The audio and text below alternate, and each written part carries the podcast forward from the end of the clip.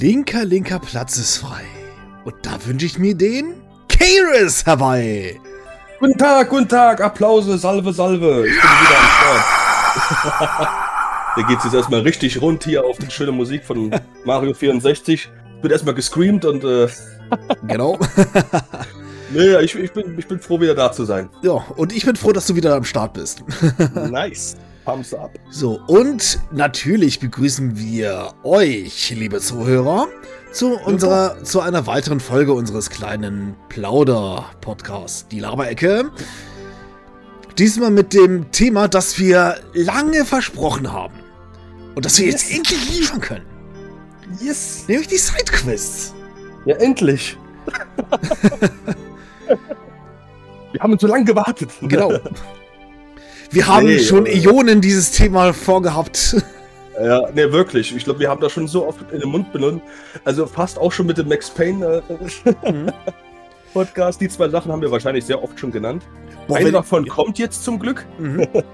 Boah, wenn ich mir überlege, dass ich schon, schon lange mal über Comics in den USA, über DC und Marvel mal reden wollte in, einem, in, in meinen vorherigen Podcasts und ich das immer noch nicht geliefert habe. Mann, Oh. Mann, Mann. Ich bin leider kein Fachmann, aber vielleicht kennst du eine Fachmann oder Fachmännin, äh, die da bereit wäre. Wenn nicht, machst du es mal allein. das ist ja kein Ding. Gut, ich, ich bis, bisher könnte ich sagen, das ist jetzt die Vaporware unter den Podcast-Folgen bei mir. Also Ja, okay. I get it. lange in der Entwicklung, aber nix. Nee, gut, es ist halt so, aber beim Next Pen 1, ich habe ja auch gesagt, es könnte eventuell im November kommen. Ich glaube es mittlerweile auch nicht mehr so ganz, weil es gab halt Probleme. Ich war halt down, flach, fast zwei Wochen. Äh, ja. Ja, das ist halt so blöd, aber ich bin dabei. Ich bin Mhm. dabei. Ich habe sogar schon ein bisschen mit dem Skript angefangen. Ich muss noch eins Aber- schreiben. Ich muss noch eins schreiben und das, obwohl ich eigentlich irgendwann abends mal mich hinsetzen wollte, um das Skript weiterzuschreiben oder das Skript anzufangen. Mhm. Aber bin ich noch nicht dazu gekommen. Ja, ich habe nur so ein bisschen. Ich habe jetzt gerade mal, also du, wir haben ja die Inhaltsverzeichnis ja gemacht. Äh, Mhm, genau. Äh, beim ersten Thema halt, also was die Unterschiede sind, Gameplay-mäßig so, Max Payne Story, Mhm. äh, so ein bisschen äh, reingeballert, weil das kann ich doch so einigermaßen aus dem Kopf und habe das Spiel nochmal angefangen und dann wurde auch vieles wieder mal refreshed, aber viel mehr habe ich jetzt auch noch nicht. Ne? also, ne, aber es wird definitiv kommen, es ist eine Arbeit. Ich will nur sagen, so, ich war down, äh, aber ich bin dran und Ben ist wahrscheinlich auch dran, so deswegen. Natürlich. Es wird schon noch kommen. Wann es kommt, ich mache jetzt keine Versprechung mehr. Also, ihr, ihr dürft gespannt sein. Wir arbeiten dran und die Folge wird kommen. Wir wissen nur noch nicht, noch nicht wann, aber Ja, genau, genau. Wir haben ja auch Privatleben und alles. Das, Genau. das, das macht es dann oft dann doch ein bisschen tückischer, gerade wenn es um Skriptschreiben geht. Mhm. Äh, man will ja auch gerne gute Arbeit reinstecken und dann hat man manchmal nur zwei, drei Stunden am Tag. Es ist Mhm. halt so ein bisschen, ja, stimmt. da muss man abwägen. Chillen und zocken oder zocken und Skript schreiben. Das ist dann so.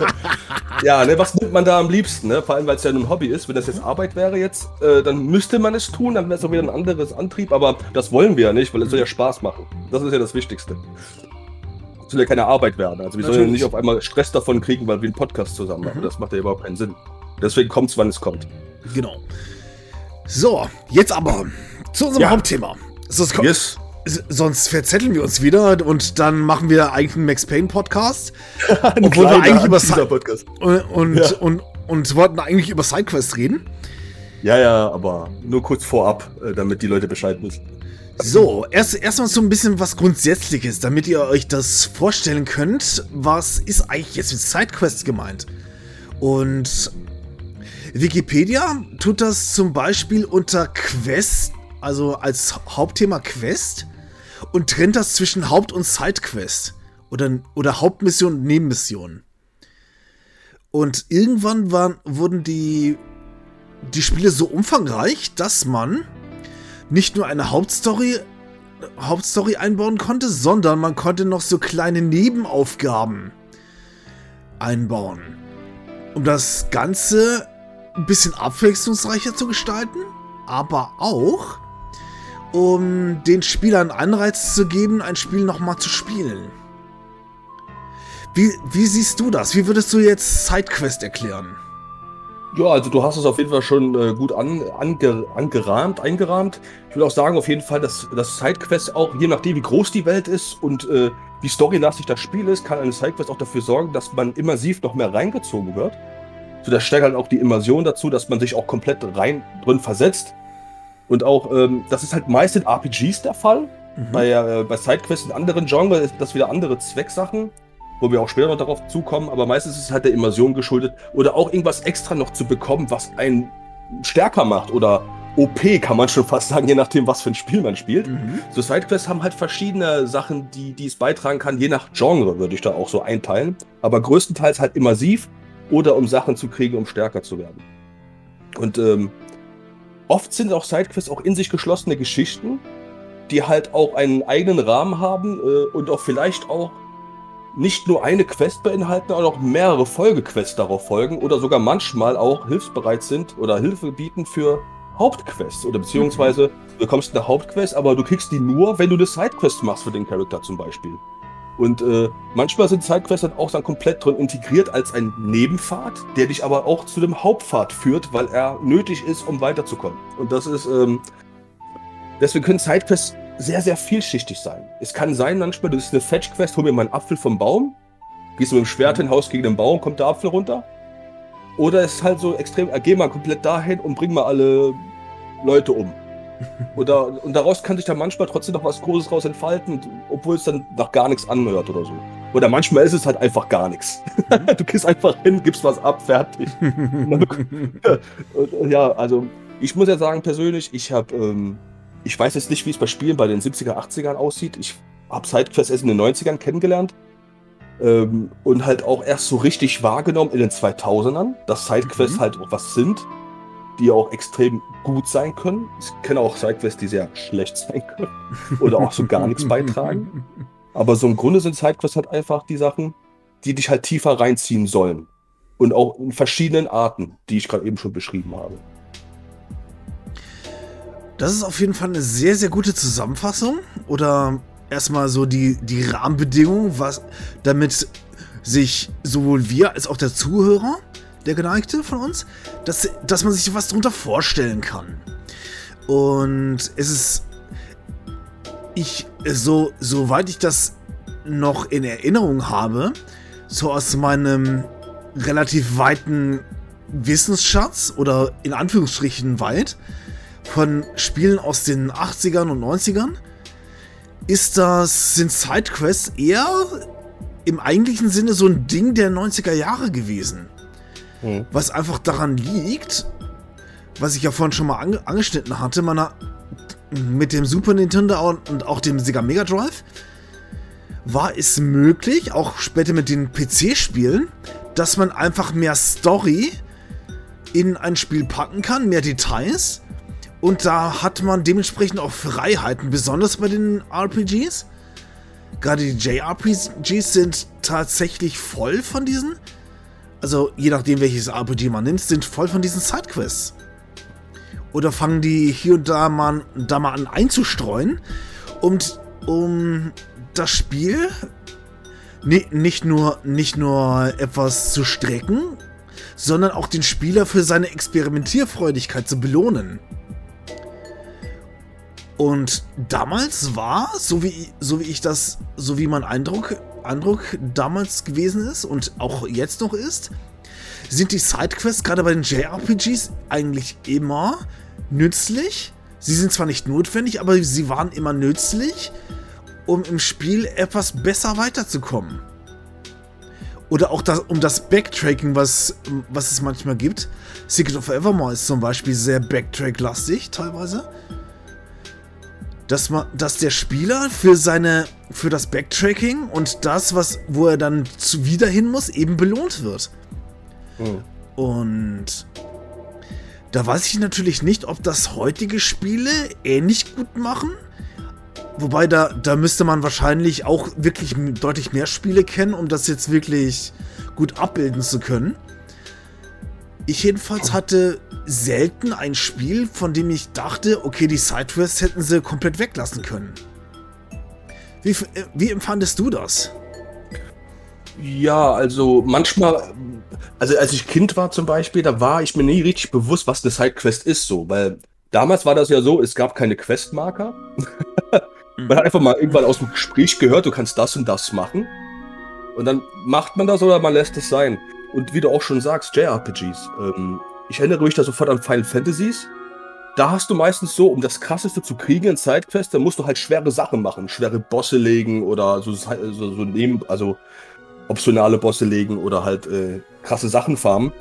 Ähm, und ich muss auch sagen, so, ähm, ich habe kaum Spiele erlebt, genauso wie du, wo, wo ich sagen müsste, die Sidequests gingen mir jetzt auf die Nerven. Es sei denn, äh, sie sind einfach dahingestopft und komplett lieblos hingeklatscht, was die Ubisoft-Formel halt oftmals antrifft mhm. in der Open-World-Spielsaga. Bei Far Cry 4 fand ich es noch okay zum Beispiel.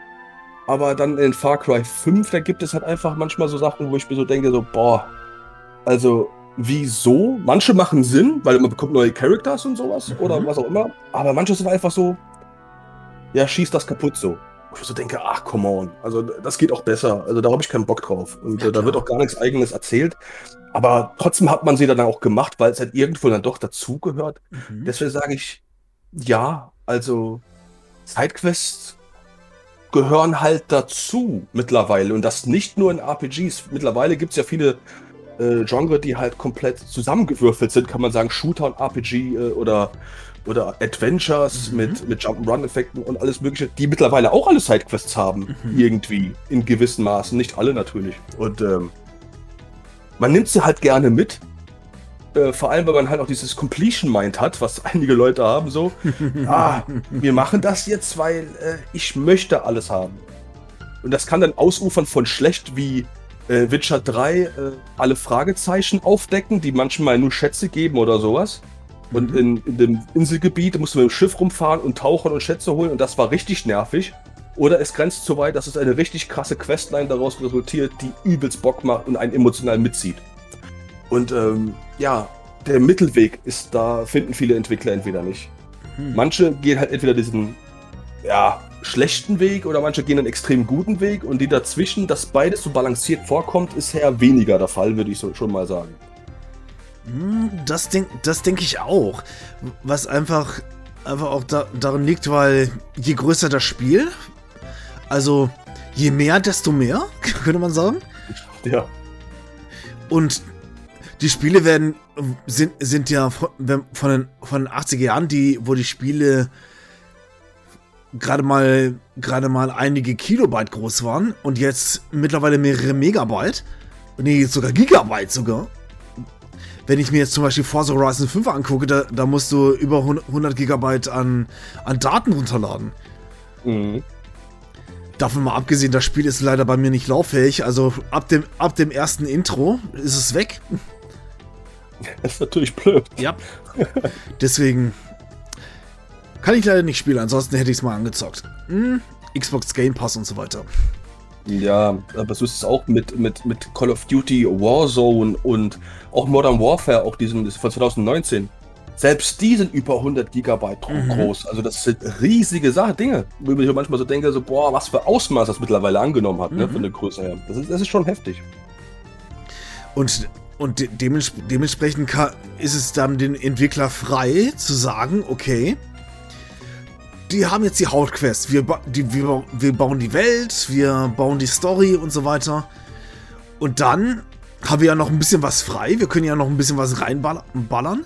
Also tun wir, tun wir mal das, diese eine Quest rein, dann die nächste Quest, dann diese hier, dann diese hier, dann diese hier.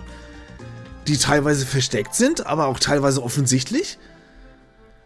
Da bei, man, bei manchen muss man halt schon richtig suchen. Ich wüsste jetzt zum Beispiel nicht, ob man bei Guilds of War irgendeine Sidequest hat, weil man eigentlich die meiste Zeit damit beschäftigt ist, in Deckung zu gehen und aus der Deckung heraus zu schießen.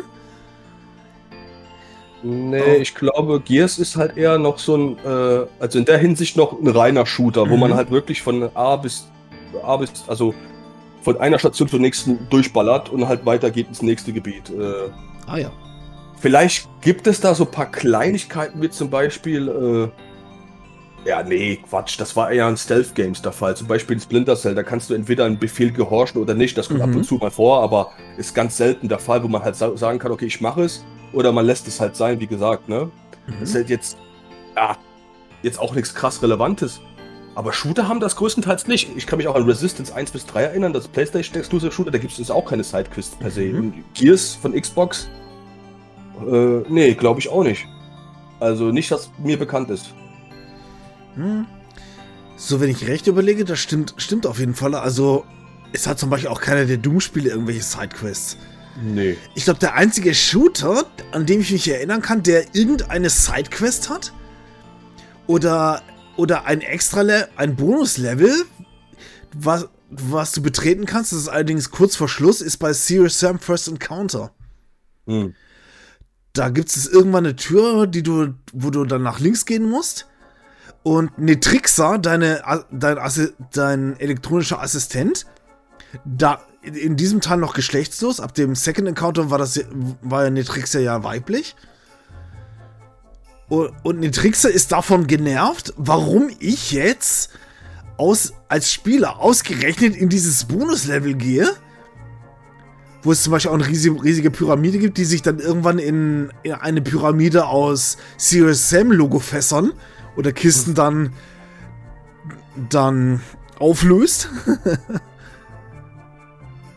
Und da meinte Netrix na gut, dann guck dich halt hier um, aber aber mach, mach, schnell, weil da kommt da kommt ein Raumschiff und das müssen wir und da, das müssen wir jetzt abfangen. Gut, rein theoretisch könnte man so sich genug Zeit, da, Zeit nehmen, weil das Spiel geht dann im eigentlichen Sinne nicht weiter, wenn man dieses Bonuslevel betritt. Aber das ist, nee. das ist so, so eine Sidequest, obwohl das müsste man eigentlich als Easter Egg abspeichern. Das bringt den Spieler dann wieder zum Schmunzeln. Mhm. Und hat, das hat jetzt auch überhaupt keinen Nutzen für das Spiel. Es ist einfach da. Ja, das gibt's ja auch oft auch in Jump'n'Runs, ne? Also, mhm. wenn, also gut, man sammelt halt irgendwelche Gegenstände ein, wie bei Crash Bandicoot zum Beispiel. Wenn du jedes Level halt komplett alles holst oder in verschiedenen Gebieten alles geholt hast, mhm. dann gibt's da manchmal auch Bonuslevel einfach äh, die man dann spielen kann, wo man da auch nochmal alles holen kann. Gibt es auch keinen Mehrwert, aber es gibt halt, wie zum Beispiel diese Spiele, die mehr als 100% haben, ne? Mhm. Donkey Kong Country zum Beispiel. Ja, oder auch äh, Star Fox für GameCube.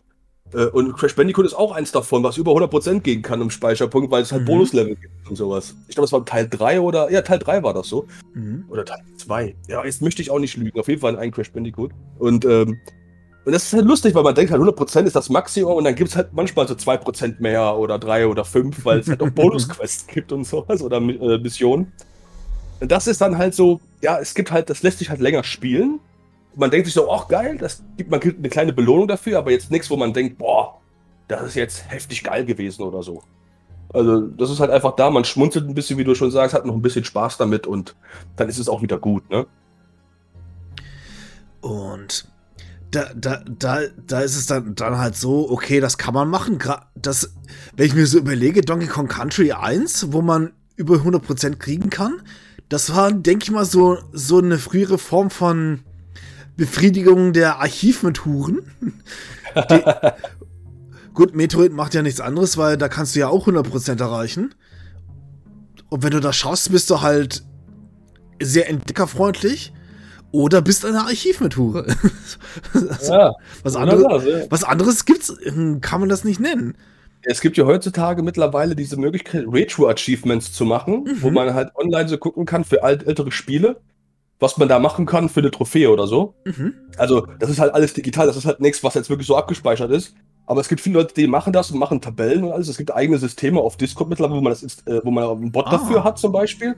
Und das ist mega cool. Dann habe ich ein paar, paar Leute, mit denen ich auch schreibe.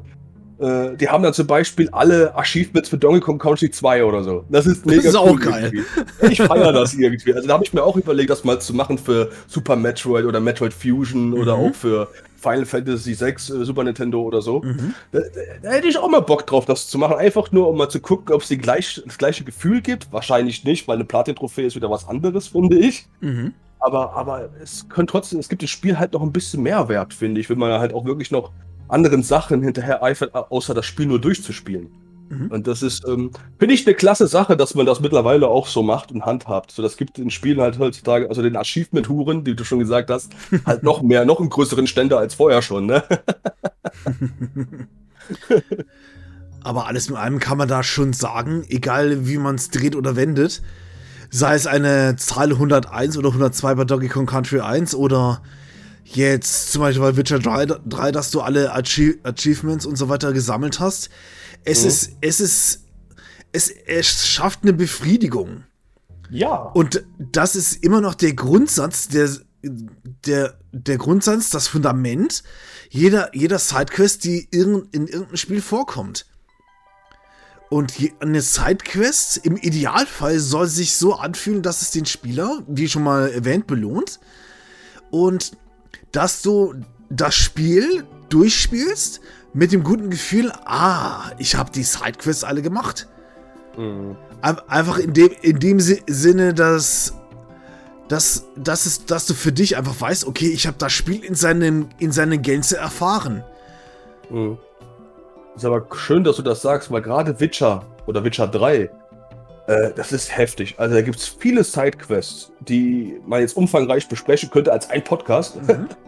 aber die so gut sind, so gut geschrieben, die einen wirklich reinziehen, wo man, obwohl es überhaupt keinen Sinn macht, dass man Sidequests macht in Witcher 3, weil eigentlich hast du eine Mainquest, die sagt, du musst Ciri finden, du musst dich beeilen, so, ne? Aber nein, ich erkunde erstmal ganz wählen, Novigrad und wie sie alle heißen, so, ne? Und mach dann mal alle Sidequests. Aber die Sidequests, die reißen das halt auch wieder raus, weil mhm. Es ist geil. Vor allem auch, es gibt auch so Hexeraufträge. Das ist dann, wo du dann auch wirklich äh, mit, mit Leuten, die haben ein Problem mit einem Monster und du nimmst den Auftrag an, du kannst mit denen sogar auch ein bisschen feilschen und sagen, mhm. ich will mehr Geld haben dafür und dann kannst du gucken, wie hoch du gehen kannst mit Bieten. Und dann machst du halt das, was ein Hexer tut. Und da gibt es diese Sidequests, die halt auch darüber hinausgehen, wirklich eigene Geschichten erzählen. Und Witcher 3 macht das wirklich so geil, dass man auch Bock hat, über 100 Stunden da reinzustecken. Ne? Mhm. Auch wenn man arbeitet. Ich habe damals zu der Zeit auch gearbeitet, als Witcher 3 gespielt habe. Und nach der Arbeit sofort Witcher 3. also wie damals in der Schule, Rucksack in die Ecke geschmissen, ne? Zocken. Mhm. Bei mir da schon erwachsen, äh, Witcher 3. Gleicher Effekt, das hatte ich lange nicht mehr gehabt damals. Das muss ich ganz ehrlich sagen. Das ist so, so ein kleiner, kleiner Beispiel nebenbei, wo, wo das wirklich perfektioniert ist, was mhm. Sidequest angeht. Auf jeden Fall ein ziemlich cooles Beispiel, ja. Ich würde jetzt, damit, damit wir so einen kleinen roten Faden hier haben, würde ich gerne mal mit einer Spielereihe weitermachen, die so einer der ersten, wenn nicht sogar der erste oder das erste, erste Mal, wo eine Sidequest vorkommt, das etabliert und auch verfeinert hat. Und passend zur Musik im Hintergrund ist es ist die The Legend of Zelda-Reihe. Ich kann tatsächlich nur von den ersten fünf Spielen sprechen, wobei ich, wobei ich auch ein bis zwei andere weitere Vertreter darüber hinaus auch gespielt habe, davon mal abgesehen. Aber so wirklich im Gedächtnis und auch wirklich gut kennen, tue ich nur die ersten fünf Spiele. Und das fängt nämlich eben auch an mit dem allerersten The Legend of Zelda für den NES. Man kann sich das ungefähr so vorstellen, das ist ein Spiel von 1986 mhm. und dementsprechend ist es es ist nicht gut gealtert, sagen wir es mal so. leider, leider. Aber es ist trotzdem noch spaßig, aber die Dungeons zu finden ist wirklich, also, mhm. oh mein Gott. Und das war, das war sowohl Nintendo Nintendos erst, erster Versuch mit einem, mit einem neuen Genre. Wobei man, wobei ich jetzt nicht weiß, ob man Cell, ob Zelda jetzt wirklich ein direkt eigenes Genre hat. Ich habe das immer als Action-Adventure oder ja. einfach als Adventure-Spiel abgespeichert. Ja, doch, würde ich auch so sehen. Action-Adventure, Adventure, ja. Ist beides richtig, würde ich sagen. Und so bei, de, bei der Vorbereitung zu, diesem, zu dieser Podcast-Folge habe ich mir überlegt, warum ist jetzt Zelda so, so wegweisend oder so wichtig? Gerade mal bei dem, er, bei dem ersten Zelda geht, geht es ja im Prinzip darum, man hat eine relativ offene Welt. Die hat, glaube ich, irgendwie so 128 Bereiche. Mhm. Die, sind, die sind in einem Rechteck unterteilt und die Bereiche sind auch rechteckig. Und da, da ist die Aufgabe, die, das Triforce des der Weisheit, glaube ich. Oder was? Nee, da, das Triforce des Mutes, das kam erst im zweiten Teil. Genau, das Triforce der, der Weisheit, also das, was, was, was Zelda, was die Personifizierung von Prinzessin Zelda ist. Zelda hat dieses Triforce in acht Stücke zerschlagen und in, in acht Dungeons verteilt. Und diese Dungeons muss man erstmal finden. Einige sind offensichtlicher. Da sieht man auch, oh, jo, ist ein Eingang. Das sieht nach, das sieht nach mächtig aus. Da gehen wir mal rein. Ja. Es gibt aber auch Dungeons, die sind entweder in Felsen versteckt oder du bei einem, einer Dungeon, der siebte müsste das sein, musst du einen Busch abfackeln. Reis. Dass du den Eingang findest. Es ist so dreist. Also wer, wer, wer, sich das ausgedacht hat, das ist, das ist Hauptspiel-Progress. Und die verstecken das, als ob das Side-Content ist. das, das, ist schon asozial. Also dementsp dementsprechend ist, ist es so, Zelda 1 baut als erst, baut genauso wie, wie, die, wie die meisten anderen, also ich sage bewusst die meisten, weil es gibt ja bekanntlich eine Ausnahme, und ich rede nicht von den CDI-Spielen. ich wollte gerade sagen. Und ja, ich habe sie leider erwähnt, die sollten unerwähnt bleiben. Die gibt's nicht. Ich habe die schon viel zu oft, glaube ich, in unserem Podcast ja. Und das Spielprinzip baut eben darauf auf, dass du als Link diese Welt erkundest, dass du diese Dungeons findest und darüber hinaus gibt es noch mehrere Möglichkeiten, dass du bestimmte Gegenstände findest, Höhlen, Höhlen erforscht, wo du zum Beispiel Sachen kaufen kannst. Oder es gibt zum Beispiel auch über die Welt verteilt so Herzcontainer. Das, das war zu einer Zeit, bevor, bevor A Link to the Past für den, für den Super Nintendo dann die Herzcontainer eingeführt hat. Oder die Herzteile, bis man dann einen ganzen Container hatte. Da hatte man ein Herz, also in den klassisch, in den beiden NES-Teilen hatte man ein Herz und dann hatte man ein, hatte man ein, hatte man ein, ein Lebensherzchen mehr auf der Karte. Man hatte mit drei angefangen und insgesamt gibt es 20. Und die sind natürlich nicht nur über die Karte verteilt, sondern es gibt auch nochmal acht Stück in den Dungeons. Und deine Aufgabe und deine Aufgabe das ist rein optional übrigens, kannst du diese anderen Herzcontainer finden.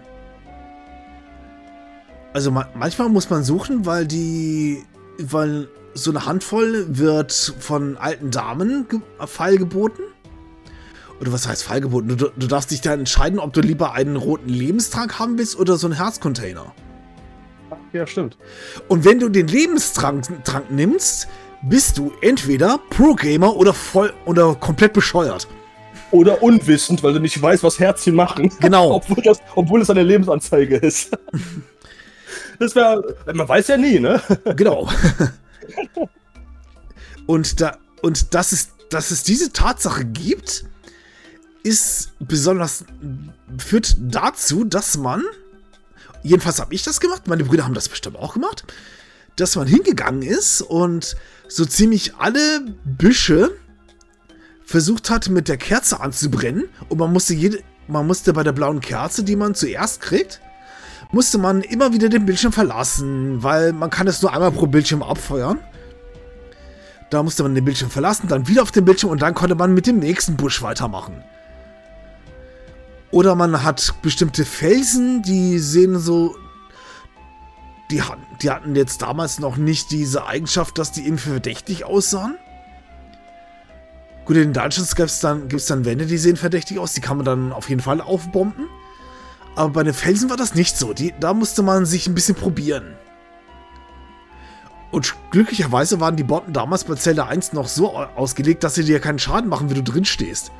Das kam erst dann mit dem dritten Teil. Und entweder hattest du Glück und du hattest und dann hast du so, so einen Herzcontainer gekriegt oder du hattest jemanden, der dir der, der Geld zugesteckt hat.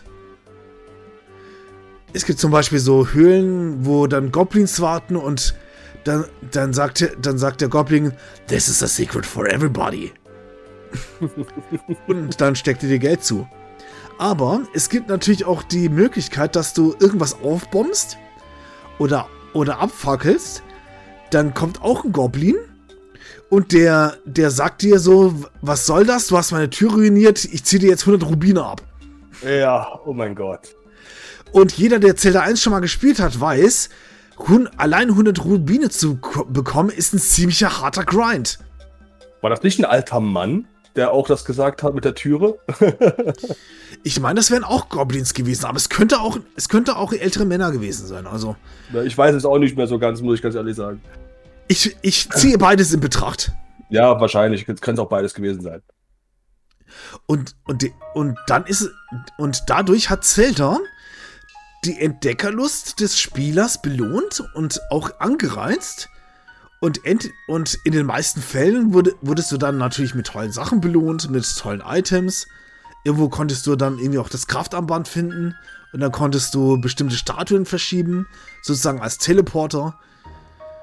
Oder du hattest dann das Pech, dass du, dass du jema jemanden die, die Tür demoliert hast und dann musstest du blechen. Aber äh, Zelda 1 ist ja auch an sich für sich ja auch speziell. Du kannst Schlüssel von anderen Dungeons mit in andere Dungeons nehmen. Ja, stimmt. Was ich auch, was ich auch ziemlich cool finde, weil das machen andere Zelda nicht mehr. Klar, weil das, ja. weil das sagen will, okay, mach den Dungeon fertig, du kannst nicht einfach einen Schlüssel von anderen Dungeon benutzen, das wäre mhm. ein bisschen assi so. Aber in Zelda 1, finde ich, macht das sogar oft Sinn. Vor allem auch, weil du in Zelda 1 auch Schlüssel kaufen musst, ne? Stimmt. es ist ja wirklich, ich glaube also, sogar für 80 Rubine. Mhm, das ist schweineteuer. Man muss da wirklich schon gut farmen für, um mhm. äh, wirklich alle Schlüssel zu bekommen und alles zu sehen. Das ist ja auch quasi Sidequest. Wie mhm. bekomme ich Geld, damit ich die Schlüssel kaufe, zum Beispiel? Hm, das könnte man und da, da, darunter schon kategorisieren, ja. Ja, so ein bisschen. Also jetzt nicht unbe unbedingt jetzt als, äh, als spezielle Sidequest, so als eher so als eine Nebenaufgabe, mhm. die der Hauptaufgabe dienlich ist oder so. Ja, ja es das können wir, können wir schon im weitesten Sinn, Sinne dann noch zusammenfassen. Also. Okay, dann nehmen wir das auf, dann schreiben wir das mal schnell in die Checkliste. Ne, genau. genau deswegen habe ich einen Flipchart aufgebaut, wo ich meine Checkliste abhaken kann. Ja, siehst du, deswegen hier haben wir, wir haben alles hier, Leute. Alles. Ja, natürlich. Flipcharts, Excel-Arcs. Wir haben sogar Kalkulatorroboter, die mhm. hier stehen und die ganze Zeit rumpiepsen. Jo. Die hört ihr zwar nicht, weil wir die ja schalldicht hier alles haben. Mhm. Und im Hintergrund haben, haben wir unsere Mitarbeiter, die dann, die dann mitschreiben und Notizen machen und dann. Ganz genau. Und dann wird alles, alles, am, alles am Schluss dann nochmal mit den Mitarbeitern besprochen, so als Abschlussmeeting. Mhm. Die werden immer mündlich abgefragt. genau. Und dann gehen sie raus und erfüllen Zeitquests. So, ja, weiter genau. geht's. die, die Sache mit den Zeitquests bei Zelda, das wurde dann nicht nur weitergeführt, sondern auch verbessert. Allerdings noch nicht in diesem sehr stark umstrittenen zweiten Teil, der eher ein Sidecrawl-Action-Adventure mit RPG-Elementen ist. Aber ich liebe dieses Spiel trotzdem, davon nochmal abgesehen. Und es ist unterschätzt, meiner Meinung nach, gebe ich dir recht. Und da gibt es auch bestimmte Sidequests, womit zum Beispiel, ups, zum, zum Beispiel um jetzt bestimmtes Zauber zu kriegen, dass du gewisse, gewisse, gewisse Items suchen musst oder einmal musst du auch ein Kind, Kind, kind retten vor Echsenentführern.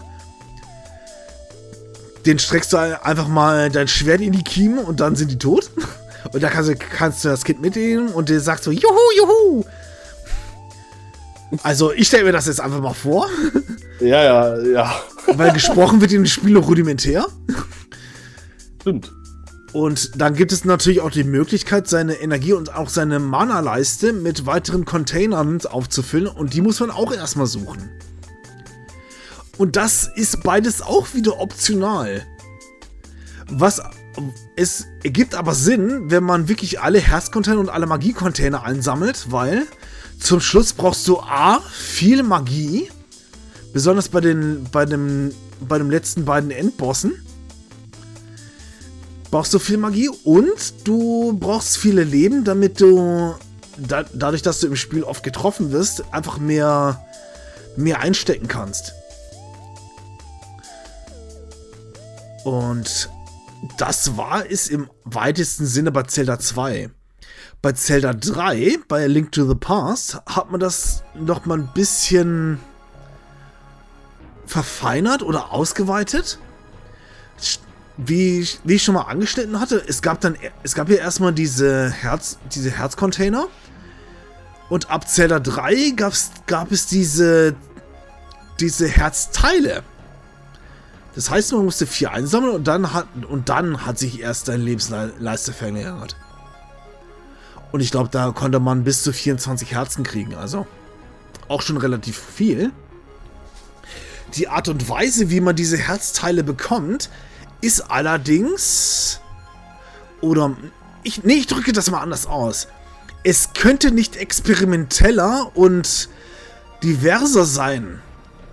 Denn es gibt, es gibt die Möglichkeit, dass du ent, entweder irgendwo im, im, in, ins Wasser tauchen musst, um das zu finden. Oder du musst zum Beispiel irgendein Labyrinth durchstreifen in einer bestimmten Zeit und dann kriegst du, den, kriegst du das Herzteil. Oder du musst in, irgendeiner, in irgendeinem Spiel darum spielen, also so Wurfspiele oder so ähnlich. Und das ist eigentlich sehr schön gelöst von diesem Spiel. Also, oder es gibt, gibt auch Möglichkeit, gewisse Gegenstände aus der Overworld zu finden, zum Beispiel Flaschen, wo du Tränke reintun kannst, Bienen oder Feen. Und die sind auch in der Karte versteckt. Also insgesamt könnte man sagen, die, die Macher von Zelda A Link, to, A Link to the Past haben sich da sehr ausgetobt und haben das sehr schön abwechslungsreich gestaltet. Ja.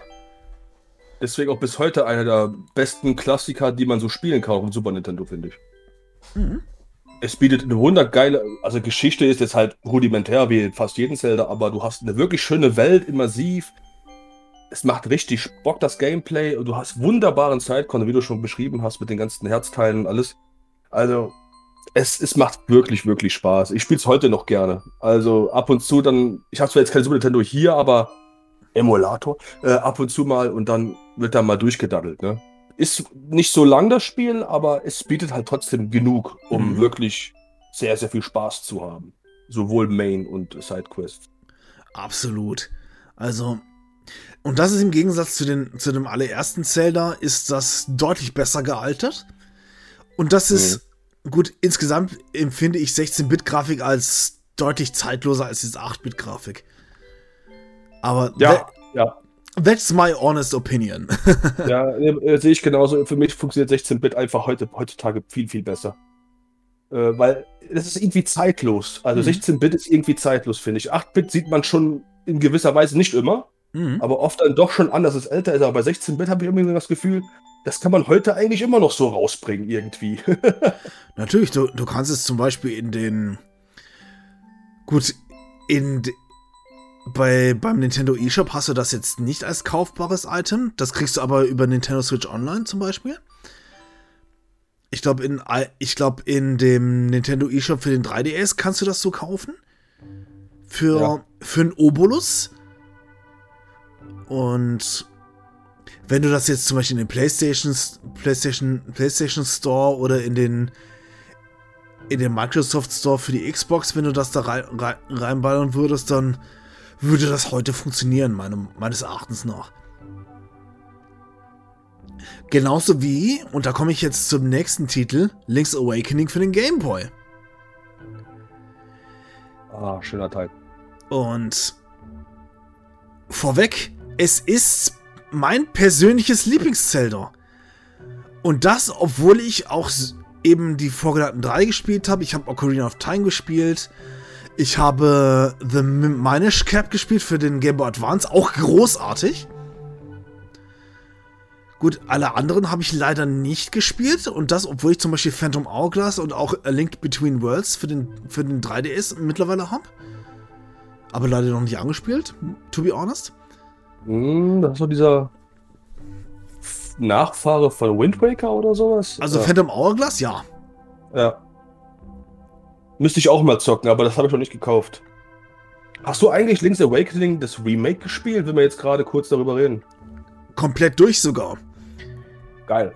Und ich bin Fan des Originals, Original Gameboy Teils. Ich mag den DX-Teil für den Gameboy für den Gameboy Color, der, der in der in der schöner schwarzen Cartridge daherkommt. Ach stimmt, DX, Link's Awakening DX, ne? Mhm. Stimmt, und, die hab ich vergessen. Und das Remake für, den, für die Nintendo Switch ist so großartig gelungen. Gut, die Grafik ist etwas gewöhnungsbedürftig, aber die haben so viel verbessert dran, dass es insgesamt sehr. Es ist viel runterspielbar. Und durch die, durch die vielen Knöpfe, die die Switch hat, hast du natürlich auch deutlich mehr Möglichkeiten. Ja, natürlich. Und da, die haben auch einiges an Sachen neu reingemacht. Du kannst zum Beispiel ein Lab, ein Lab, du hast einen Dungeon Editor, wo du eigene Labyrinthe da, da irgendwie irgendwie kreieren kannst. Und die Minispiele, die, wo du, wo du deine Herzteile bekommst, die sind auch deutlich mehr und deutlich abwechslungsreicher. Du kannst eine dieser Sidequests ist zum Beispiel auch für, also generell bei allen Teilen, dass du gewisse Muscheln sammeln musst. Bei dem, bei dem Remake von Link's Awakening, Awakening sind das deutlich mehr. Aber der klassische Gameboy-Teil, also auch der DX, das, da waren es 50 Stück. Und du, du hast immer irgendeine Belohnung bekommen, wenn du eine gewisse Anzahl an diesen Muscheln gesammelt hast. Und das ist eine Sidequest mit den Muscheln. Die weitere Sidequest ist das mit den Herzteilen. Und die Sidequests sind, sind von dem Schwierigkeitsgrad mal leicht, mal etwas anspruchsvoller, aber nie zu schwer, dass man es nie bekommen könnte. Jetzt hat aber Link's Awakening was Neues eingebaut an Sidequest. Und jeder, der das Spiel kennt, weiß, weiß, was ich jetzt meine. Es gibt nämlich die Möglichkeit zu tauschen. Um, um das Ganze mal, mal zu beginnen. Es gibt in den. Es gibt in den. In dem Dorf, in dem, in, in dem du bist von Cocoland, gibt es, gibt es eine junge Mutter, die hat gerade ein Neugeborenes und die möchte ihrem ihrem Kind gerne so eine Yoshi-Pumpe schenken. Die kriegst du allerdings in diesem einen, in diesem einen Laden, wo du so ein Greifarmspiel hast. Also diese Greifarmspiele, die kennt man ja, die gibt es ja so in einigen Kaufhäusern. Das sind, das sind die Teile, wo man unheimlich viel Geld reinschmeißt und dann kriegt man nichts, weil der Greifarm einfach so gebaut ist, dass nichts hängen bleibt. Und bei, bei Link's Awakening, gerade für den Gameboy-Teil, kannst du durch geschicktes Timing es so hinkriegen, dass du den, dass du in der Mitte diese Yoshi-Puppe bekommst. Bei dem Remake für den, für den Nintendo Switch haben die, den, haben die den Greifarm realistischer gemacht, dass der auch mal einen Gegenstand fallen lassen kann. Aber du kriegst, hast immer noch genug Möglichkeiten, dass du die Gegenstände trotzdem bekommst. Und dann, dann geht die Tauscherei los. Du hast die Yoshi-Puppe, du, hast das, du hast das Spiel sozusagen verstanden. Und dann gehst du zu der Mutti und sagst so, und sagst du, okay, Link sagt eigentlich nichts. So, hier, Yoshi-Puppe. Dann, dann sagt, die, sagt die Frau so, oh, du hast eine Yoshi-Puppe gekriegt. Ich gebe dir auch das da. Und da gibt sie dir eine Schleife, eine Haarschleife. Und die Haarschleife musste dann zu, zu dem, zu der kleinen Schwester von diesem Bowo. Das ist dieser Kettenhund da. Und die Schwester, die, die, die stylt sich gerne und die möchte gerne diese, diese Schleife da haben. Du gibst sie ihr und dann kriegst du Hundefutter. Und dann gehst du weiter, dann musst du das, dann brauchst du das Hundefutter, damit du Bananen kriegst. Und erst könnte man denken, okay, das ist eigentlich so eine Sidequest. Die ist jetzt nicht unbedingt wichtig für den Progress. Fun Fact: Doch! Sie ist sogar elementar wichtig. Denn, wenn du zum Beispiel die Bananen nicht hast, kannst du sie woanders den Affen nicht geben, die dann eine Brücke bauen und dann kriegst du dafür einen Stock. Und diese Brücke, die dann die, die Affen bauen, die, das ist deswegen wichtig, damit du in, diese, in dieses Schloss in der Mitte kommst und zum Beispiel diese fünf goldenen Blätter dazu bekommen. Also, das zu machen, ist un unheimlich wichtig, um in diesem Spiel weiterzukommen. Und ganz, ganz am Schluss, wenn du mit dem ganzen Tauschen und so weiter fertig bist, kriegst du eine Lupe. Und die Lupe brauchst du, um das, das Buch, was sich in der, Bücher, in der Bücherei von Kakariko oder so, oder nee, Kakariko war das von dem, von dem Super Nintendo Teil. Ähm, ich weiß gar nicht mehr, wie dieses Dorf heißt, wo du ganz am Anfang bist, von Kukulint. Da kann, damit kannst du dieses Buch da lesen und dann kommst du durch dieses Labyrinthrätsel in, am, ganz am Schluss bei dem Windfischei. Ist das nicht Möwendorf? Ich glaube ja. Ich glaube auch, ne? War, ich wusste auf jeden Fall, das war auf jeden Fall mit einem Tier oder so. Mhm. Möwendorf, glaube ich, hieß das, ja. Ja, es gibt ja dann das Hasendorf und es gibt das Möwendorf, ja. Ja. Genau, stimmt. Mm, und das ist, das ist ein Beispiel dafür, dass Sidequests wichtig sind für den Progress bei diesem Spiel. Also, das heißt nicht, Sidequest ist, op Sidequest ist optional und bringt dich nicht weiter. Oder vielleicht nur einen kleinen Bonus. Hier ist es wichtig, damit du das Spiel auch beenden kannst. Und das fand ich auch einen interessanten Kniff. Weil du kannst natürlich straight an deine, deine Dungeons machen, aber du musst diese Sidequests machen, damit du wirklich auch Progress machen kannst in dem Spiel. Und da finde ich das gut gelöst. Mhm. Gut, ab dem DX-Teil gibt es dann halt noch diesen Farbdungeon, den kannst du auch finden im Friedhof. Und das ist, das ist tatsächlich auch rein optional. Aber es ist deswegen wichtig, weil du kriegst das, du hast da die Auswahl zwischen zwei Roben. Die eine Robe ist die blaue, das heißt, du nimmst du noch die, die Hälfte, von, Hälfte des Schadens. Und die rote Robe, die ist dazu da, dein Schwert mächtiger zu machen, deinen Angriff. Das heißt, ent entweder du bist, du bist widerstandsfähig, wie ein Bär, oder du bist fucking stark wie He-Man, so ähnlich. Ja, aber der Farbdungeon ist aber auch gut. Also der macht aber auch Fun. Also deswegen ist Absolut. das eine, eine, super Erweiterung gewesen, muss man sagen. Also das hat übelst viel Fun gemacht, das mit farbbasierend halt Rätsel zu lösen. Und ja, und dann kriegt man halt was richtig Geiles dabei raus. Also, mhm. ja, da haben sie auf jeden Fall gut nachgedacht. Gut, das sollte ja besonders deswegen zeigen, wie gut der Game Boy Color mit den, mit den Farben ist. Sozusagen als kleines Extra. Mhm. Und auf der anderen Seite ist es, wie du schon sagtest, es ist. Es gibt, das, es gibt dann zwar ein paar Rätsel, aber da kommt man so gut durch, dass man, dass es wirklich Spaß macht, diese Rätsel, kleinen Rätsel zu lösen. Ja. Und diesen Farbdungeon haben sie natürlich auch im Remake drin. Und der hat nichts von seinem schönen Charme verloren. Das ist gut.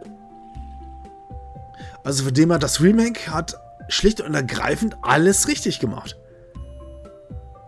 Ich habe es noch nicht gespielt. Ich habe noch keine Switch leider, aber ich will es gerne spielen. Mhm. Das ist ja das Geile. Da habe schon Bock drauf, auf jeden Fall. Also ich habe ich hab den Remake mal komplett an, an Weihnachten durch, durchgeballert. Also während ich bei meinen Eltern war letztes Jahr. Also. ist auch kein, ist kein langes Spiel, es ist relativ, und es ist auch leichte Kost, würde ich jetzt mal mhm. sagen. Also Link's Awakening ist jetzt auch nicht das Schwerste, was man spielen kann. Mhm. Da gibt es andere Zelda, die ich um einiges schwerer finde, wie zum Beispiel die von Capcom. oh ja.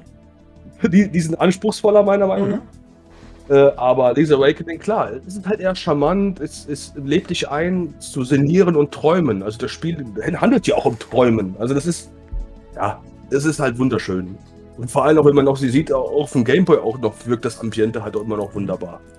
Und auf der Switch, ich habe es ja Let's Play gesehen gehabt, mhm. bei Looks Like Link auch lustigerweise. Äh, fand ich auch wunderbar gecatchert. Mhm. Also die, die Harmonie in dem Spiel. Äh, deswegen habe ich auch richtig Bock, dieses Remake zu spielen, weil es funktioniert halt, egal ob mit Farbe oder ohne, finde ich. Natürlich, äh, der Grafikstil ist auch ziemlich zeitlos, gerade für den Game Boy. Und es ist tatsächlich für, für den Game Boy, für Gameboy-Verhältnisse ein sehr ausgereiftes Spiel. Das ist ja auch nicht so selbstverständlich, deswegen. Ja, Da gibt es aber auch einige andere gute Beispiele für, klar. für Gameboy-Spiele, die einfach umfangreich waren für, für ihre Verhältnisse. Ja, Metroid 2 zum Beispiel. Mhm, stimmt. Das hatten wir ja letztens ja schon kur kurz mal angeschnitten. Äh, einfach genial, dieses Spiel für, für den Gameboy. Wirklich äh, bahnbrechend. Ähm, jetzt, wo wir jetzt auch gerade so über Awakening, äh, Link's Awakening geredet haben, so, jetzt fällt mir gerade so ein, ja, danach kam ja Ocarina of Time. Genau. Und äh, das ist ja mein erstes Zelda gewesen, Nintendo 64-Ära. Ähm, äh, ja, Links to the Past habe ich nämlich später gespielt, muss ich Mhm. auch dazu sagen. Obwohl wir eine Super Nintendo hatten, das habe ich später erst mit Kollegen gespielt. Wir hatten das Spiel nämlich nicht, weißt du, deswegen kann man das auch nicht gekannt haben. Dafür hatten wir aber hier äh, Star Fox Mhm. oder Lilith Wars, glaube ich, hieß das damals. Das war Ähm, auf dem N64 leider. du Ah, okay, dann war das Star Fox dann auf, auf der Super Nintendo. Ähm, und in Zelda Ocarina of Time, Mhm. als, als wir da abgemacht haben mit den Sidequests, jo, was, was ist dir da so im Kopf geblieben? Da fällt, fiel mir das allererstes ein. Diese Tauschquests, die in Zelda halt groß bekannt sind. Link's Awakening gab es das ja auch schon und Mhm. äh, Link to Past und da denke ich mir so, boah, ja, das Bikoron-Schwert ist ja eins der krassesten Schwerter und das ist das krasseste Schwert im ganzen Spiel und das macht Stimmt. halt übelsten Damage. Und man, man will es ja auch gerne haben und da muss man halt verschiedene Dinge tauschen. Ich weiß jetzt gar nicht mehr, was das war. Ich glaube, das fing mit Masken an. Mhm. Oder war, da, war das Masken? Ich weiß es jetzt nicht mehr hundertprozentig, ist länger her. Aber ähm, ich weiß ganz genau noch, dass man nicht cheaten konnte, weil man konnte sich ja teleportieren. Mhm. Aber das hat das Spiel überhaupt nicht gemacht. Da hast du noch 10 Sekunden oder so gehabt, wo du dich teleportiert hast. Du hast es nicht geschafft, zu Bikoron zurückzukommen. Ah. Also musste, das Spiel verlangte von dir, du musstest das wirklich auch von diesem alten Mann. Als letztes bekommst du irgendwas, was du Bikoron geben musst. Mhm. Und musst dann wirklich von dort zu Bikoron laufen. Du darfst dich nicht teleportieren. Du Hm. musst von dort laufen. Und dann bekommst du halt dieses Schwert. Und das Geile ist, es gibt auch eine Fake-Version von diesem Schwert, das zerbricht. Stimmt. Und das ist halt mega geil, so dass das Spiel dir sagen will, ey, so leicht bekommst du das Ding nicht. Mach jetzt diese Tauschquest fertig, dann Mhm. bekommst du es auch. Und das ist halt, ah, das fand ich als Kind schon wirklich geil. Also das hat mir schon Spaß gemacht. Und ich fand auch den, diesen kleinen Twist halt, dass man sich nicht teleportieren kann, nervig eigentlich, aber irgendwie auch gut so, weil es hätte sich so auch nicht belohnt angefühlt. Also Mhm. den ganzen Weg auch wirklich zu laufen von, äh, von Hyliasee äh, zu, zu Bikoron, ja, das macht schon irgendwo Sinn, dass man das auch machen muss. Natürlich. Du hast ja auch Epona, du kommst ja schnell von dort nach Kakariko, dann hoch den Berg. Mhm. Also das kriegst du ja eigentlich relativ schnell gemacht. Natürlich. Aber trotzdem, äh, ist geil. So, jetzt, wo wir gerade über so über Zelda reden, so, dann wollte ich das gerade noch so hinterher schmeißen. Stimmt, an- diese Quest konnte ich mich gar nicht mehr erinnern. Ich, ich weiß auf jeden Fall, ich hatte dieses Bikoron-Schwert. Sowohl das Fake als auch das Real. Mhm, same. Und wi- witzigerweise, als ich an Ocarina of Time dachte, dachte ich überhaupt nicht mehr daran, dass es diese Quest gab. Hast du an die Skulpturas gedacht, oder was? Hm? An die auch? Das, Ja, die hätte ich nämlich auch noch im Kopf gehabt, nämlich, ja. Und da, da, das, ist ja, das ist ja etwas, das, das kommt dir so, sofort ins Auge, weil das ist eine der ersten Sachen, die sofort, die sofort klar gemacht werden. Okay, es gibt da so und so viel Skulpturas. Und Mhm. dann musst, musst du alle besiegt haben. Und dann bei, bei irg in irgendeinem Haus, irgendwo, irgendwo in Hyrule, kon konntest du dann eine Riesenskulptur da dann treffen, die eigentlich so ein verzauberter Hylianer ist. Und wenn du alle Skulpturen besiegt hast, dann, dann kann der sich zurückverwandeln, dann ist er vom Fluch befreit. Aber je nachdem, wie viele Skulpturen du, du hast, das ähnelt sehr an diese, dieses, diese Muschelaktion bei Link's Awakening. Du hast für jeden Progress irgendeine Kleinigkeit als Belohnung gekriegt. Was das Ganze eben nochmal bestärkt hat. Also du, du musstest nicht lange, lange, lange grinden und warten, bis du alle zusammen hast, sondern du hast zwischen, zwischen, Zwischenetappen und dann belohnt dich das Spiel damit. Ja, aber manche Belohnungen waren aber trotzdem auch kacke, wie zum Beispiel hier für den Expansion Pack und sowas war da auch irgendwas dabei. Das hatte ich als Kind zum Beispiel gar nicht. Für mich war das so, wo ich mir so dachte, so, ah, gib mir doch lieber die ganz große Geldbörse, Mhm. die man halt erst später bekommt. Ähm, und ja, also da gab es ein paar Sachen, die fand ich, die, die machen Sinn, wenn man halt diese Zusatzdinger hatte. Mhm.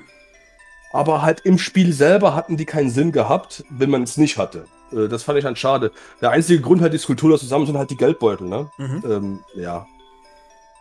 Ist aber spaßig. Das nimmt man halt gerne mit für die 100%, würde ich sagen. Natürlich. Ja. Genauso auch wie mit, dies, mit diesen Plattformbohnen, die du dann sehen kannst als Kind und als Erwachsener hast du dann Mhm. die Möglichkeit, irgendwo woanders dann nochmal hinzukommen. Also auch wieder Ja. so ein Backtracking-Ding. Ganz genau, Herz für Herzteile oder Mhm. was weiß ich, äh, Flaschen, Elixiere, Feen. Da, findet, da gibt es Wege zu allem, ja. Mhm. Also Zelda Ocarina of Time hat auch viele Sidequests. Und auch die Maskentausch-Quest, die eigentlich gar nichts bringt. Du bekommst die Maske der Weisheit zum Schluss, Mhm. die dir einfach nur dafür sorgt, dass du die Steine verstehen kannst. Mhm. Was eigentlich auch komplett unnötig ist. Ja. Aber ich, hab, ich hab's trotzdem gemacht. Mhm. So, deswegen, ja, da, da gibt's schon geile Sachen. Oder hier Bogenschießen, mit der Schleuder schießen, die ganzen Dinger, wo man halt komplett alle Runden machen kann. Mhm. Mit, mit, mit Epona, äh, äh, das, ah, nee, das war ja auch Bo- Bogenschießen auf Epona beim, im Gerudo-Wüste. Genau. Ja, da, da, ging, da gibt's halt richtig vieles. Das Spiel hat wirklich viel, dich beschäftigt zu halten, aber auch nicht übertrieben viel, wo Mhm. man denkt, boah, das ist jetzt zu viel gewesen. Man hat schon Bock, das zu machen, weil man weiß, man bekommt bestimmt irgendwann auch ein Herzteil Mhm. dafür. Und äh, da hat man schon Bock drauf, weil mehr Energie ist halt immer gut. Natürlich.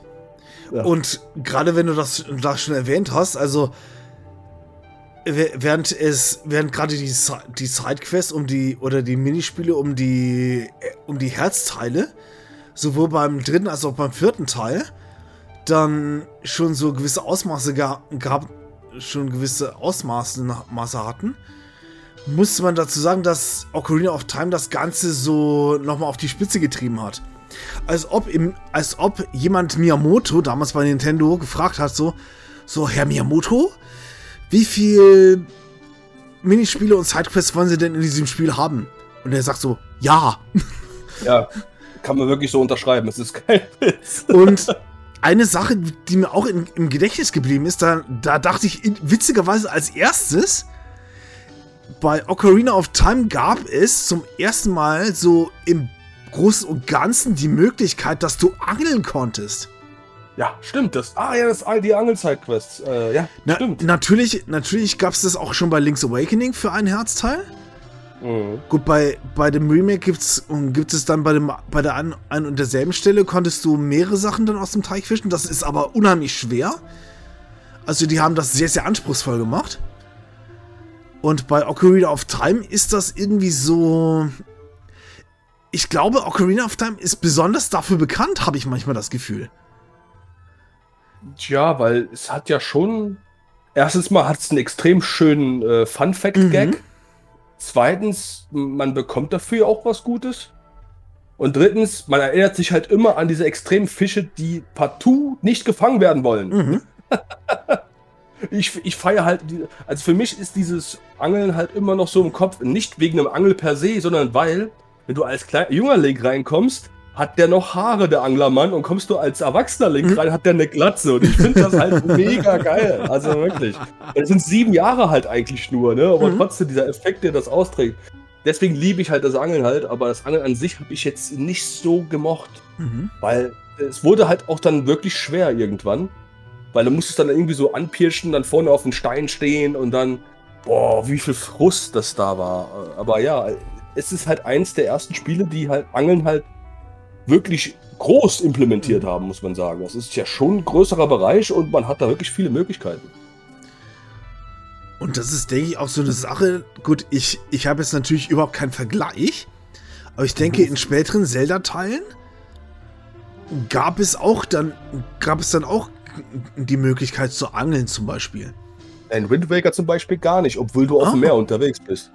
Also du hast so einen Kran, du kannst Schätze aus dem Meeresboden holen. Mhm. Du kannst aber nicht angeln, den Spielen. Was ich leider irgendwie, das finde ich ein bisschen schade, weil du bist auf dem Meer unterwegs. Wieso kannst du nicht angeln? Gerade Hm. da hat es am meisten Sinn gemacht. Äh, Statt dann diese Schätze zu machen, die auf dem Meeresboden sind, hätte, oder hätte man vielleicht Fische einbauen Mhm. sollen, die halt gewisse Wert, Werte haben, die halt teuer verkauft werden können oder weniger, weniger teuer. Oder halt beides. Aber Mhm. nur Schätze, hm, das finde ich schade, dass sie das da nicht gemacht haben. Bei Twilight Princess weiß ich jetzt nicht, ob man angeln konnte. Mhm. Ähm, boah. Bestimmt, bestimmt. Allein die ganze Dorfszenerie, die es da gab und alles mit den ganzen Schweine äh, eintreiben mhm. und bla bla bla, da kann man bestimmt auch da angeln. Das kann ich mir gut vorstellen. Natürlich. Wenn nicht, weil äh, ich will jetzt auch nichts Falsches sagen. Also ich kann es mir auf jeden Fall gut vorstellen. Da fiel mir auch während der Vorbereitung auch so ein, so ein Internetclip ein. Ich weiß es gar nicht mehr, oder welche Rubrik das irgendwie fiel oder wer das mal gemacht hat. Es war irgendwie auf, auf jeden Fall irgendwie sowas College-Humor-mäßiges. Ist auch gezeichnet, wurde auch auf Deutsch, auf Deutsch synchronisiert. Und da hat man sich, hat man die Sidequests bei Zelda parodiert. Also ich hoffe, ich finde das noch und dann würde ich das auf jeden Fall in den Show Notes nochmal verlinken.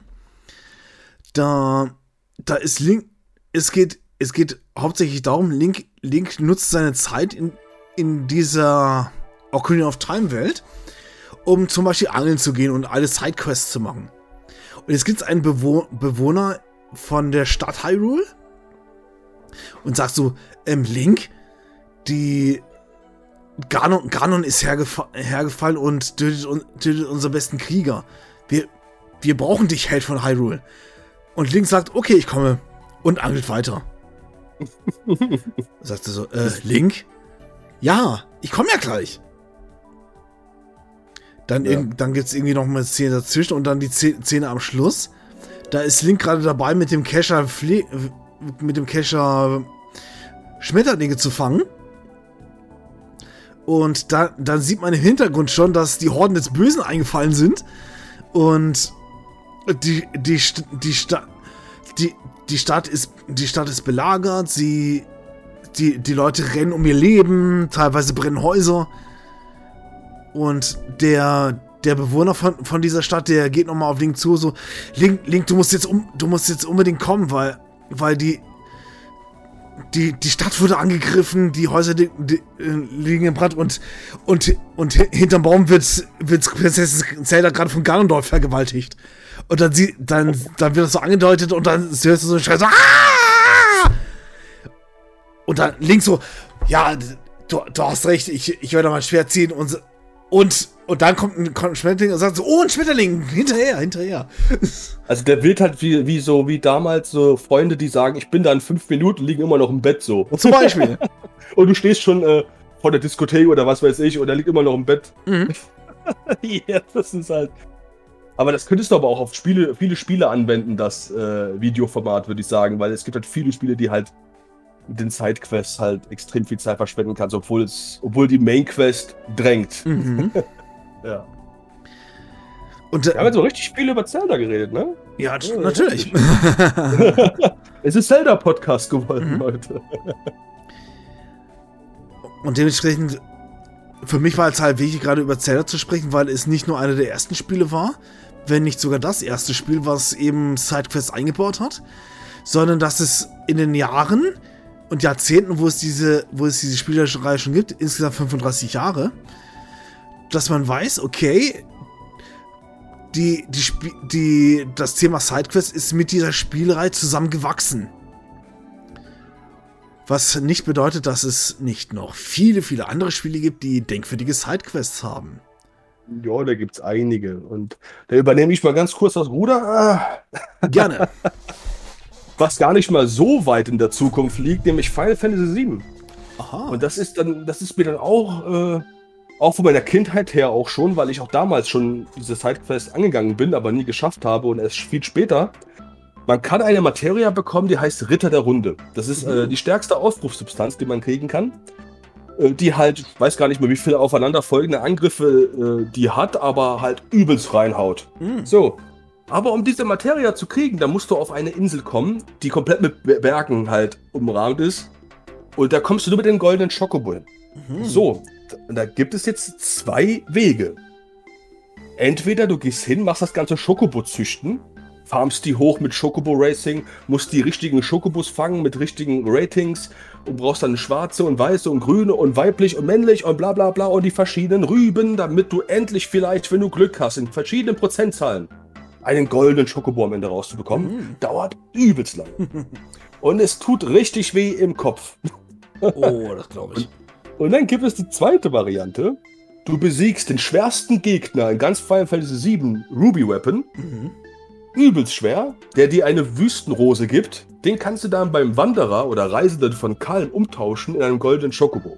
Aha. Das ist meiner Meinung nach, würde das nicht lange länger dauern, aber der Grind dahin, dass du überhaupt stark genug bist, diesen Boss zu besiegen, äh, ist fast genauso. Also da kann, muss man sich Pest oder Cholera aussuchen, was man dafür tut, um den goldenen Chocobo zu kriegen. Mhm. Ich war so, ich habe beides ausprobiert. Und ich muss sagen, ich finde beides, das mit dem Grinden macht mehr Spaß, wenn man da Materias hochmacht. Da gibt es verschiedene Möglichkeiten, was zu machen. Mhm. Schokobo züchten ist auch spaßig, aber diese ganze Schokobo Racing Scheiße, um deine Schokobo höher zu bekommen im Level und Rating, das nervt. Vor allem, kannst du dich noch an das Final Fantasy 7 Erfahrungsbericht von Parappa erinnern? So, wo er davon so erzählt dunkel, hat, ja. Ja, wenn du dich, wenn du, wenn du die ganze Zeit zu den Chocobo Racing reinkommst, du hast dann diese Jockeys, da kommt Esther raus, die sagt, ey, macht euch alle klar, dann gehen die alle einzeln langsam raus und dann darfst du erst raus. Das dauert immer zwei bis drei Minuten, bis ein Rennen anfängt. Ui. Das ist so nervig. Und stell dir mal vor, das musst du, ja, sehr viel, sehr oft machen. Man bekommt doch Depressionen irgendwann davon. Und ich muss ganz ehrlich sagen, so, ähm, ja, also, äh, ja, ich muss ganz, ich, hätte ich damals nicht eine Komplettlösung gehabt mit den Gold Chocobo Züchtungen, ne, als auf Papier, also, Mhm. ne, damals gab es noch Bücher für Komplettlösungen, Leute, nicht Internet. äh, das hätte ich das nicht geschafft. Vor allem, du musst also mal wissen, wen du paaren musst zusammen. Und äh, was du brauchst, schwarz, was Schokobos überhaupt gibt, farbmäßig. Es gibt grün, schwarz, blau und ey, das weißt du so nicht. Da musst du wirklich, wenn du ohne es zu wissen, das noch ausprobierst, das dauert übelst lange. Hm. Dann empfehle ich halt lieber grinde dich tot und aber selbst da musst du auch, wissen, was für Materials du kombinieren musst, um Ruby Weapon überhaupt besiegen zu können. So deswegen, es ist fucking schwer. Es ist halt einfach übelst schwer. Und ich weiß noch, wie viele Stunden ich da reingeballert habe, nur um diese Gold Schokobo Oh. zu fahren. Und ich, ich sag's nur so, Leute, tut es nicht. und wenn, tut es mit einem Guide, aber oder macht es auf der Final Fantasy 7 auf PlayStation 4, da könnt ihr wenigstens äh, die Geschwindigkeit erhöhen Mhm. Macht es dann wenigstens dort oder so, aber ey, wirklich. Äh, Aber das Resultat ist halt, ich weiß nicht, ob es es überhaupt wert ist, weil der Ritter der Runde macht halt krassen Damage, aber Mhm. wenn du Ruby Weapon schon besiegt hast, dann brauchst du den gar nicht mehr, Jo. zum Beispiel. Okay. Das ist halt so eine Sache, so, ja, das ist halt so, es ist nice to have, aber du brauchst es überhaupt nicht und dahin zu kommen ist halt übelst schwer. Also das ist halt so eine Sache, so, wenn man 100% will, obwohl 100% nicht getrackt werden von dem Spiel selbst, ja, dann do it, aber ich würde es keinem empfehlen, das zu machen. Und so wie du das erzählst, würde ich mich wahrscheinlich lieber von einem Morbol anhauchen lassen, als, als dieses Challenge zu machen. ja. Oh mein Gott, ja. Das ist so krass. Also wirklich, also jeder, der das durchgezogen hat damals, der weiß, was abgeht. Mhm. Und ich glaube, es gibt, also ich kann mir nicht vorstellen, dass es damals, Leu damals Leute gab, die das legit geschafft haben. Mhm. Mit den ganzen Züchten. Wenn ja, möchte ich beweisen, weil ich glaube dir das nicht, wenn du es mir so erzählst. das meine ich komplett ernst. Wenn mir einer auftaucht und sagt, ich habe goldene Schokobo gezüchtet ohne äh, Guides und bla bla bla oder Komplettlösungen, glaube ich nicht. Dann zeig mir das, mach, mach eine Aufnahme, wo du selber drin bist, ohne. Aber dann musst du halt auch. Das ging damals halt auch sehr schlecht, würde ich sagen. Aber nee, also ich glaube das nicht. Und wenn ja, wie hoch ist die Chance? 0,1 Prozent? Also ganz ehrlich. Also. Ja, da, da überlegt man sich das tatsächlich zweimal, ob man das wirklich machen will. Also. Ja, Gut, wo, wo dann, wenn ich, wenn ich jetzt schon mal bei Final Fantasy Sidequest bin, mir, mir fiel zum Be Beispiel beim Nachfolger Final Fantasy VIII dieses Minispiel Triple Triad ein. Wenn ich das noch richtig im Kopf habe, wenn man bestimmte Gegner besiegt, bei Triple Triad kriegt man auch irgendwie bestimmte Items oder so. Also in Final Fantasy 8 kannst du ja später, wenn du mit Quetzalcoatl kannst du eine Fähigkeit lernen, die heißt Karte. Mhm. Und damit kannst du Karten äh, in Gegenstände, Zauber oder so umändern. Ah. Und da macht das halt Sinn, äh, weil du musst ja koppeln mit Magie und dann kannst Mhm. du halt mit verschiedenen Items, die du durch Karten morphen bekommst, dann auch in Magiemorphen, die halt dich übelst stark machen. So deswegen, es gibt auch so eine, so eine Runs für Final Fantasy VIII, die heißen auch Kopplung Runs mit Kartenmorphen. Da wird sofort immer gesagt, Kartenmorphen lernen mit Quetzalcoatl und Kartenfarmen, um halt extreme krasse Stats zu kriegen. So, mhm. das ist halt das, was du da rauskriegst. Und ja, das ist leichter, es macht nicht, es macht Spaß. und überpowered zu sein ist halt auch geil, ne? Ja, klar. Vor allen Dingen die Befriedigung, dass du nach so einem langen, harten Grind also, um jetzt wirklich dieses Level zu bekommen, dann einfach sagen kannst, okay, ich kann sie jetzt alle wegbumsen. ja, genau. In Final Fantasy IX gab es ja auch ein Kartenspiel. Aber das. Doch, doch, es gab ja Kartenturniere, stimmt. Mhm. Einmal auch in, in, in der. Im Main Quest musst du ein Kartenturnier gewinnen. Übrigens, was richtig scheiße gemacht ist, war, wenn du einmal verlierst, musst du komplett von vorne anfangen, was oh, richtig nein. kacke ist.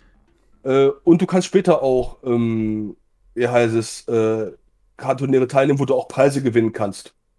Mhm. Aber ja, das ist jetzt auch nichts so krasses. Das krasseste, was du kriegen kannst, ist ein Auktionshaus dort in Treno. Aber sonst ja. Mhm. Gut, jetzt, jetzt, bin ich selbst nochmal am überlegen. Ich, also, gut, ich würde vielleicht nochmal ein, eine Sache reinwerfen als Sidequest, gerade bei JRPGs, die jetzt nicht unbedingt kriegsentscheidend sind für das Spiel oder relevant, aber es ist nice to have und es ist nochmal eine Herausforderung an sich, ist, jeder dürfte Lufia kennen. Oder wie es eigentlich heißt, Lufia 2 Rise of, a, of the Sinistrals. Da gibt es diese berühmt-berüchtigte Ahnenhöhle. Nochmal kurz zu erklären, was das genau ist. Die Anhöhle ist ein, ist ein Dungeon, der aus 100 Keller, Kellerebenen besteht. Und mit, jede, mit jeder Ebene, die du runterkletterst, werden die Gegner schwerer.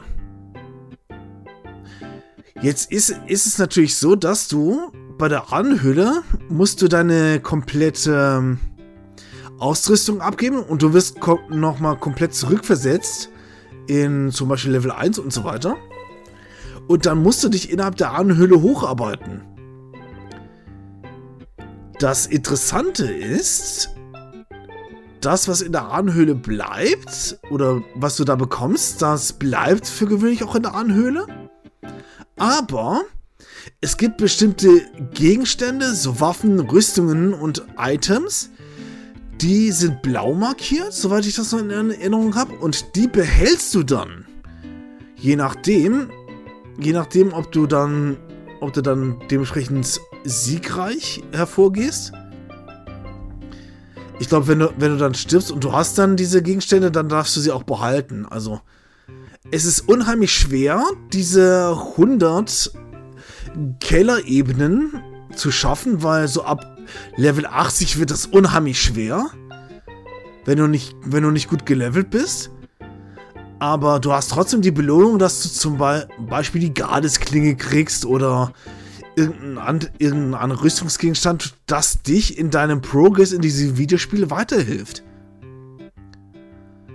Das, die sind jetzt nicht so krass OP, dass man sagen könnte, dass man die jetzt bis zum Schluss behalten kann. Aber bis zu einem gewissen Abschnitt sind die sehr, sehr nützlich, diese Waffen, Rüstungen und so weiter. Und es ist dementsprechend eine Herausforderung für jeden Spieler, der die Adenhöhle machen will, um zu gucken, ob man wirklich in, den, in die Ebene 100 kommt. Und ich kenne aus meinem näheren Bekanntenkreis und Freundeskreis und auch Familie niemanden, der das erreicht hat. Daher kann man sagen, nice to have, muss man nicht machen, aber ganz ehrlich, es macht Spaß. Es macht Spaß, diese, diese Ahnenhöhle zu, zu betreten, sein Bestes zu geben, neue Strategien zu überlegen und es ist unheimlich spaßig. Meiner Meinung nach. Ja, die Ahnenhöhle macht Bock. Ich weiß gar nicht, wie, wie, wie viele Bereiche waren es? 99? Ja, ne? Irgendwie sowas. Äh, ja. wird auch wirklich schwer irgendwann. Also man muss da wirklich schon wissen, was man tut, auch bei den höheren Etagen. Ich kann mich ja gut daran erinnern, also ich bin oft früh gescheitert auch, mhm. äh, weil ich halt einfach mich Sachen mitgenommen habe, die ich dann doch gar nicht gebraucht habe, verfluchte Schwerter oder so, die man daran gebunden ist und so. Das muss man halt erstmal wissen, dass es sowas gibt. Mhm. Weil, ähm, wenn du da verkackst und Equipment nicht mehr abnehmen kannst, dann musst du halt mit so einem Low-Level-Schwert rumlaufen. Mhm. Was dann, und du kommst dann 50 Etagen später, eins der krassesten Schwerter überhaupt und kannst alles niedermessen, du kannst es aber nicht anziehen, zum Beispiel. Ja, ja, das ist hart. Ja, und das ist halt scheiße. Da, das ist, das ist das fiel mir jetzt gerade auch kurz vor der, vor der Vorbereitung zu diesem Podcast, also bevor wir da aufgenommen haben, fiel mir das noch ein als Beispiel. Und jetzt würde ich gerne noch mal zu Spielen kommen, die wir, die wir beide jetzt noch so in der Hinterhand haben, die jetzt zu diesem Thema auch passen. Da, da stelle ich mir jetzt die Frage, möchtest du dann an weitermachen? Weil ich habe jetzt nur noch auf meiner Liste zwei Spiele, die jetzt. Die jetzt da meines. Oder eigentlich sind es sogar drei. Oder sogar eine Spielerei ist dabei, die ich jetzt noch erwähnenswert finden würde. Deswegen würde ich jetzt erstmal den Stab nochmal an dich übergeben. Ah, den Stab nehme ich doch gerne an mich und ich habe ja halt noch so. Äh ah, was nehme ich denn, was nehme ich denn? Weißt du was? Weil ich ja immer darüber rede, also werde ich jetzt einfach mal kurz über Dark Souls reden. Weil was wäre ein Podcast ohne Dark Souls? Genau. Ähm, äh, nee, ich habe also ich habe Dark Souls jetzt eigentlich nur rausgepickt, weil in den Souls-Spielen ist es so, dass die Sidequests alle verpassbar sind, alle gebunden sind, es gibt keine Questmarker, es ist übelst schwer zu finden, ohne Guides größtenteils unmachbar. Man hm. muss da wirklich Glück haben. Also man darf nicht so weit im Progress sein, man muss auch wirklich mit den richtigen Charakteren an den richtigen Orten reden und was weiß ich noch alles. Ich muss sagen, Dark Souls Quests sind schwer, die brauchst du aber alle für Trophäen, deswegen habe ich sie auch alle gemacht. Mhm. Äh, natürlich mit Guides, muss ich sagen. Ich habe, das ist ohne Guides, finde ich, wie schon gesagt, unmachbar. Und es gibt eine signifikante in Dark Souls 1. Siegmeier von Katharina mhm. ist einer der charismatischsten Charaktere aus Dark Souls 1 zusammen mit Solaire aus Astora. Aha. Und er hat eine wunderbare Quest, die sowohl engaged ist, aber auch sehr traurig. Mhm. Das hat Dark Souls so an sich, lustigerweise. Du triffst diesen Mann äh, zuallererst mal vor den Toren von Sense Fortress, was auf dem Weg zu Anolondo ist, weil der möchte zu der Götterstadt Anolondo. Aber mhm. die Tore sind zu. Er sitzt dann da und denkt so nach und macht so, hm, hm, wenn du den so anredest, der ist voll seiner eigenen Welt. Dann macht er, oh, oh, äh, ja, wie kann ich euch helfen und sowas. dann redest du mit ihm, dann später, wenn du halt die, die Türe geöffnet hast, dann geht er halt da rein. Du triffst ihn auch mal da drin und er sagt, oh Mann, diese komischen Steine da, die da rumrollen und sowas, ich komme nicht dran vorbei, ich bin zu langsam. Und wenn du dann das Ding ausmachst, dann geht der auch weiter. Weil in den Sense Fortress, das sind das so komische Dinger, die Steine rumschmeißen, die rumrollen, ne? Mhm machst du die aus, dann geht der auch weiter mit dir. Dann triffst du ihn Arno Londo vor der Tür mit Schwarzrittern. Der sagt so, boah, äh, ich möchte da eigentlich gern was holen da drin, so, ich brauche was von dort, aber da sind drei Schwarzritter drin, ähm, ich glaube nicht, dass ich das packe. Dann denkst du dir so, okay, gut, dann machst du das. Und er so, oh, ihr habt mir schon wieder geholfen und sowas. Richtig engaged, richtig froh, dass du da bist und sowas. Und du hast ihm halt auch geholfen in seiner kleinen Quest. Und ähm, dann triffst du ihn halt später am Feuerbandschrein, halt diese Safe Base, die du hast in Dark Souls, wie ich schon mal erzählt habe. Mhm. Und er gibt dir halt ein richtig krasses äh, Miracle, ein Wunder.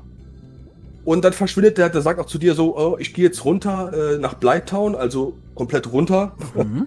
ist so ein Giftgebiet. Und du denkst dir so, okay, gut. Und dann später, im späteren Verlauf, triffst du seine Tochter, die in einem äh, goldenen Golem eingesperrt ist.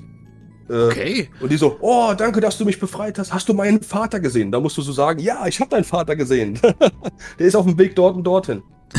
und dann geht die halt zum Feuerbandschrein und sieht so, ach, der ist anscheinend doch schon schnell weitergegangen als ich. Ich gehe hinterher so.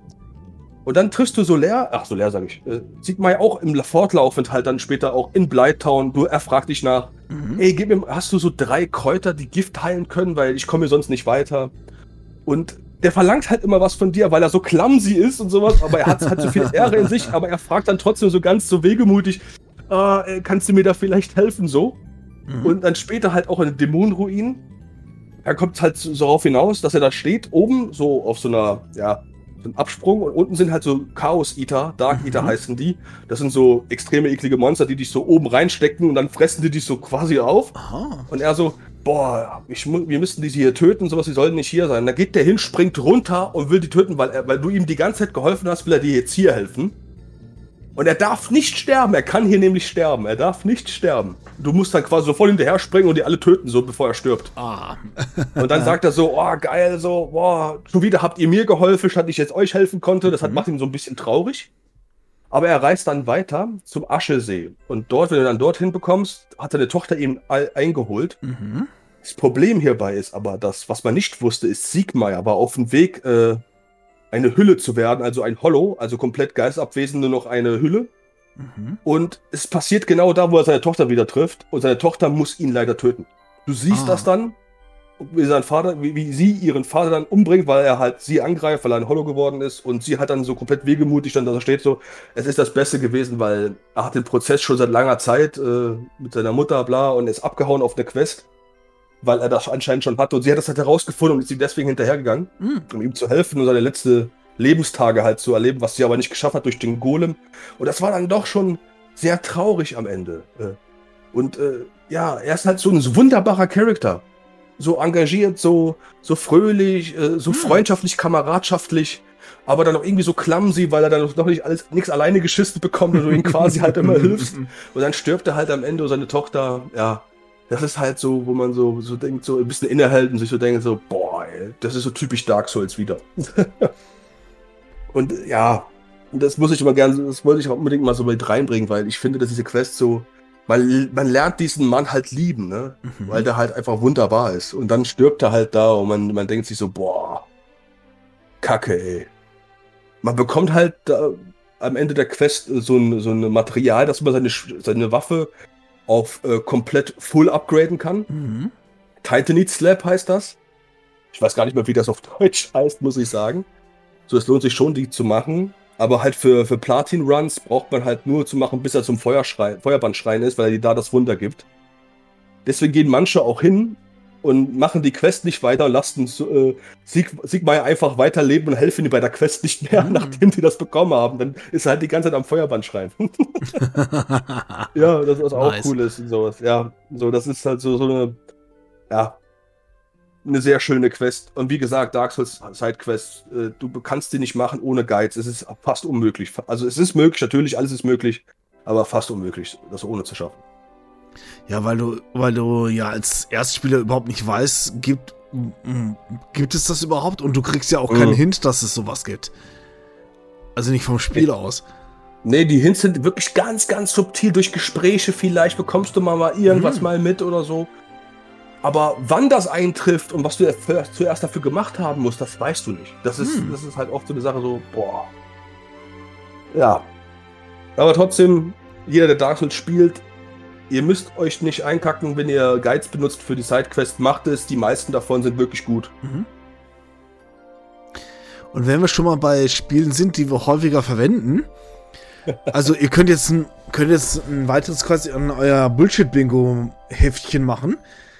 Ich erwähne hier gerne wieder Ever Oasis. Und ich, ich hatte ja schon mal erzählt, worum es in Ever Oasis ging, geht, dass man, dass man Häuptling einer Oase wird und man muss halt, man muss als Hauptquest gilt es, die, die Oase so groß zu machen, dass man das Chaos besiegen kann. So dass es halt nicht, nicht mehr die Welt terrorisiert. Und jetzt ist, natürlich, jetzt ist natürlich dieses Spiel auch daran gebunden, dass deine Oase gut gepflegt wird. Das heißt, wenn du diese, diese Oase nicht pflegst, gerade auch mit diesen ganzen Einwohnern, die da drin sind, auch mit diesen Knospenläden, die es da gibt, denn je happier die, die Leute in deiner Oase sind, desto besser kann die Oase dir, dir Kraft schicken. Und die Kraft ist dementsprechend wichtig, weil du deutlich mehr HP dadurch, dadurch bekommst. Also der Erfolg dieses Spiels steigt und fällt mit dem Wohlergehen deiner Oase. Jetzt gibt es Möglichkeiten, diese Oase natürlich zu vergrößern, indem, man, indem sich Leute deiner Oase anschließen und dann Bewohner werden. Und ab bestimmter, einer bestimmten Anzahl an Bewohner vergrößert sich die Oase. Das heißt, du kriegst dann noch mehr Benefits, was HP und so weiter angeht. Und ich glaube, MP so auch. Irgendwie so ähnlich. Und die, die Möglichkeit, die Oase zu vergrößern, ist, wenn du bei wenn du irgendwo auf dem Weg der Hauptquest dann Personen anfindest, entweder aus der, aus der eigenen Spezies oder, oder durch andere Spezies, dass du, dass du für die dann Aufgaben löst, dass sie, dass sie zum Beispiel an irgendeine Sache rankommen. Bei einem kannst du zum Beispiel helfen, dass er auf die andere Seite einer Höhle kommt und dann Hieroglyphen entziffern kann. Und bei, bei der anderen, bei der anderen bei einem anderen musste dann helfen, dass die. dass sie zum Beispiel ihr Volk wiederfindet oder so ähnlich. Also da gibt es auch mehrere, mehrere Beispiele. Und das Spiel belohnt dich dadurch, dass du nicht nur neue Bewohner hast für deine, für deine Oase, sondern auch mehrere Möglichkeiten an Begleitern für deine, für deine Hauptquest.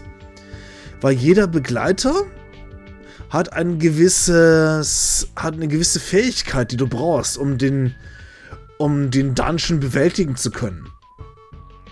Zum Beispiel gibt es, gibt es die Möglichkeit, dass du, dass du zum Beispiel bestimmte Schalter betätigst und da gibt es dann ein Volk, das, das mit Speeren arbeitet. Und dann brauchst du, brauchst du in deinem Team einen von diesem Volk, das, dass dieser sich dranhängen kann und dann den Schalter betätigt, damit die anderen, damit du beim Weg weiterkommen kannst. Also, das sind halt so ganz kleine Mini-Rätsel, die erfordern, dass du die Fähigkeiten deiner Bewohner und auch deiner Begleiter kennst. Und das ist eine ganz, ganz schöne Mechanik. Und da kann man sagen, die Sidequests sind deswegen wichtig, damit man Progress in diesem Spiel macht. Für die Hauptquest. Und das greift so schön ineinander, dass es weder als störend noch als, ja, kann man machen, mache ich mal schnell, sondern man muss in beides Arbeit reinstecken.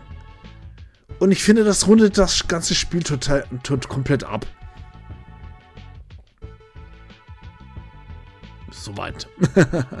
ja, aber es ist auch schön, dass für den Sidequest dann auch, ähm, die halt auch die Möglichkeit geben, halt in, im Main-Bereich oder auch in einer, ja, Kolonne oder Oase oder auch weiterhilft. Ne? Und mhm. das, ist, das, ist doch, das ist doch eine wunderbare Sache. Dass es halt auch so einen Sinn hat, nicht nur einfach so da zu sein, sondern auch dir komplett beim Progress weiterhelfen kann. Absolut. So, jetzt würde ich dir noch mal die Möglichkeit geben, ein Beispiel zu bringen. jo, also äh, ein Spiel, was ich ja auch oft hochpredige, was ich sage, dass ihr immer spielen sollt, ist ja Fallout New Vegas. Mhm. Und ich hatte ja einmal kurz angeschnitten gehabt in, einer, in der vorigen Folge ein Update-Video. Glaube ich, Updates, ja. Da, wo ich gesagt habe, ja, da gibt es eine Quest, die auch zur Main-Quest reingeht. Und äh, die will ich ja kurz besprechen, weil da wollte ich noch nicht spoilern. Das hier ist ja ein Spoiler-Video. Mhm. Also deswegen, die, die Quest heißt Come Fly With Me. Mhm. Und äh, im Zuge der Main-Quest kommst du ja nach Norweg. Und dort äh, müsst du mit jemandem reden, der heißt Manny Vargas, soviel ich weiß. Manny Vargas, ja. Und er sagt dir, ey, ich gebe dir die Informationen zu den Typen erst, wenn du uns hilfst wegen der äh, Raketenbasis hier nebendran mit den Gulen. Hm. Und du sagst, ja, okay, gut, dann mache ich das für dich und sowas und dann hilfst du mir. Mache, ja, okay, gut, dann gehst du dahin. Dann kommen halt viele wilde Gule auf dich los, du bringst die alle um, dann kommst du irgendwann rein, dafür geht die Sp äh, Fernsprechanlage an. Hm äh, ey, äh, also die Ghoul-Stimme halt so richtig kratzig halt, ne, und sowas, äh, ja, komm mal ganz hoch hier und so, äh, du musst, äh, wir haben was für dich so. Und dann folgst du halt den Weg hoch. Dann irgendwann findest du halt auch äh, Gule, die halt noch normal denken sind. Also sie aussehen wie halt Gule, aber hm. noch menschlich im Kopf. Äh, und halt auch immer noch des normalen Redens und Denkens halt immer noch beherrschbar. Und äh, einer von denen muss ich gerade mal abschweifen, ist ein Mensch, der denkt, er sei ein Ghoul. Und er nennt dich dann so, ey du Glatthaut und sowas, was machst du hier? Du bist doch gar kein Ghoul und bla. Und dann kannst du so sagen so, aber du bist ein Mensch. Warum sagst du sowas? Und du so, hör auf anzulügen, ich bin ein Ghoul und bla. Aber die Story geht dann darauf hinaus, ich weiß jetzt nicht mehr, wie der Typ heißt, der Führer von den Ghoulen hier, der möchte gerne auf den Mond. Hm. Oder, äh, wegen irgendwas, ich weiß nicht mehr, woran das lag. Ich glaube, die haben irgendwelche Voltec-Videos gesehen und dachten, das wäre halt so eine Pilgerreise oder sowas und das passt halt zu ihrer, nicht, nicht Sekte, aber die sind eher so, mh, hm, ah, es ist keine Sekte, wie, wie, kann man das nennen? So, es sind quasi Pilger mit, mit auf einem Weg für sich, mhm. die, die sich erhoffen, da was Besseres zu finden halt, mhm. ne? Und du sollst denen helfen, die Raketen wieder startklar zu machen. Und das kannst du auf verschiedenen Arten und Weisen lösen. Du kannst äh, hingehen, denen halt helfen. Da musst du halt äh, runtergehen in den Keller. Äh, mhm. Äh, da sind halt solche Supermutanten, die heißen Nightskin. Die sind unsichtbar, die haben so eine Stealth Boy. Stealth Boy heißen das, die machen sich unsichtbar so zeitweilig. Mhm. Und die haben eine Addiction. Also die sind abhängig davon. Das heißt, die sind deswegen auch crazy im Kopf und ganz, ganz komisch drauf.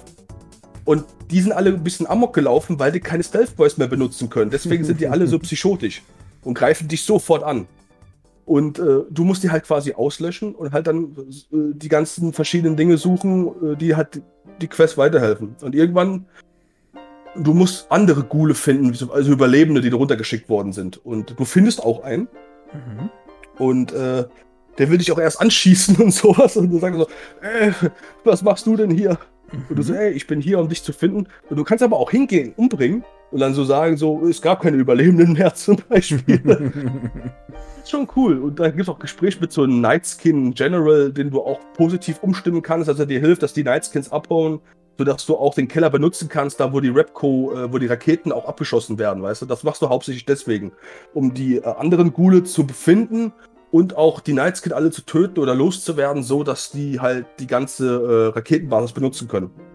Und ähm, du kannst es friedlich lösen oder mit Gewalt. Und ich finde das Spiel dann auch was richtig Geiles. Da hast du es halt gemacht und hast denen halt geholfen. Da musst du halt so, so eine Flüssigkeit finden. Ich weiß nicht mal, was das war. So eine, das gibt so ähm, Raketen-Souveniere. Mhm. Die haben so eine Flüssigkeit in sich. Und dann kannst du welche kannst du klauen in Novak, lustigerweise. Und die Flüssigkeit brauchen die halt für Treibstoff. Ähm, du kannst aber auch hingehen, den menschlichen Ghoul, in Anführungsstrichen Ghoul, davon zu überzeugen, dass er kein Ghoul ist, was ja auch stimmt, und ihn dafür zu überzeugen, die anderen Ghoul dann zu töten.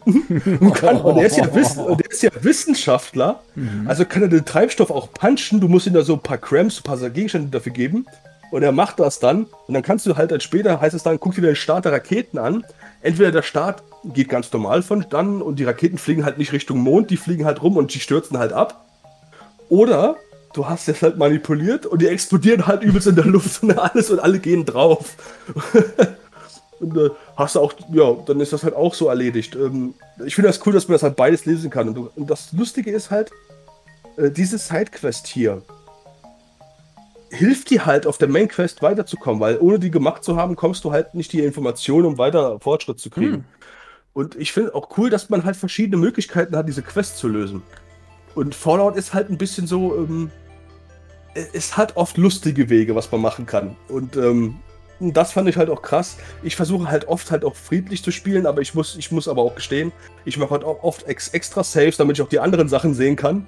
Und äh, es ist schon, es ist schon lustig. Also, wenn man halt die richtigen Skills hat mit Überreden und Wissenschaft und so, dann kannst du wirklich schon äh, einige geile Sachen äh, anstellen. Ähm, Leute verarschen, dazu bringen, sich selber zu töten und solche Sachen. Also das ist schon, das ist schon ziemlich cool.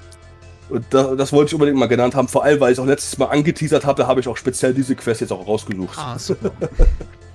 Auf jeden Fall eine auch wenn, ich mich, auch wenn ich mich jetzt zwei, dreimal verhaspelt habe, äh, weil das ist eine lange Quest, es ist mhm. schwierig, äh, da jetzt alles komplett im Kopf zu haben.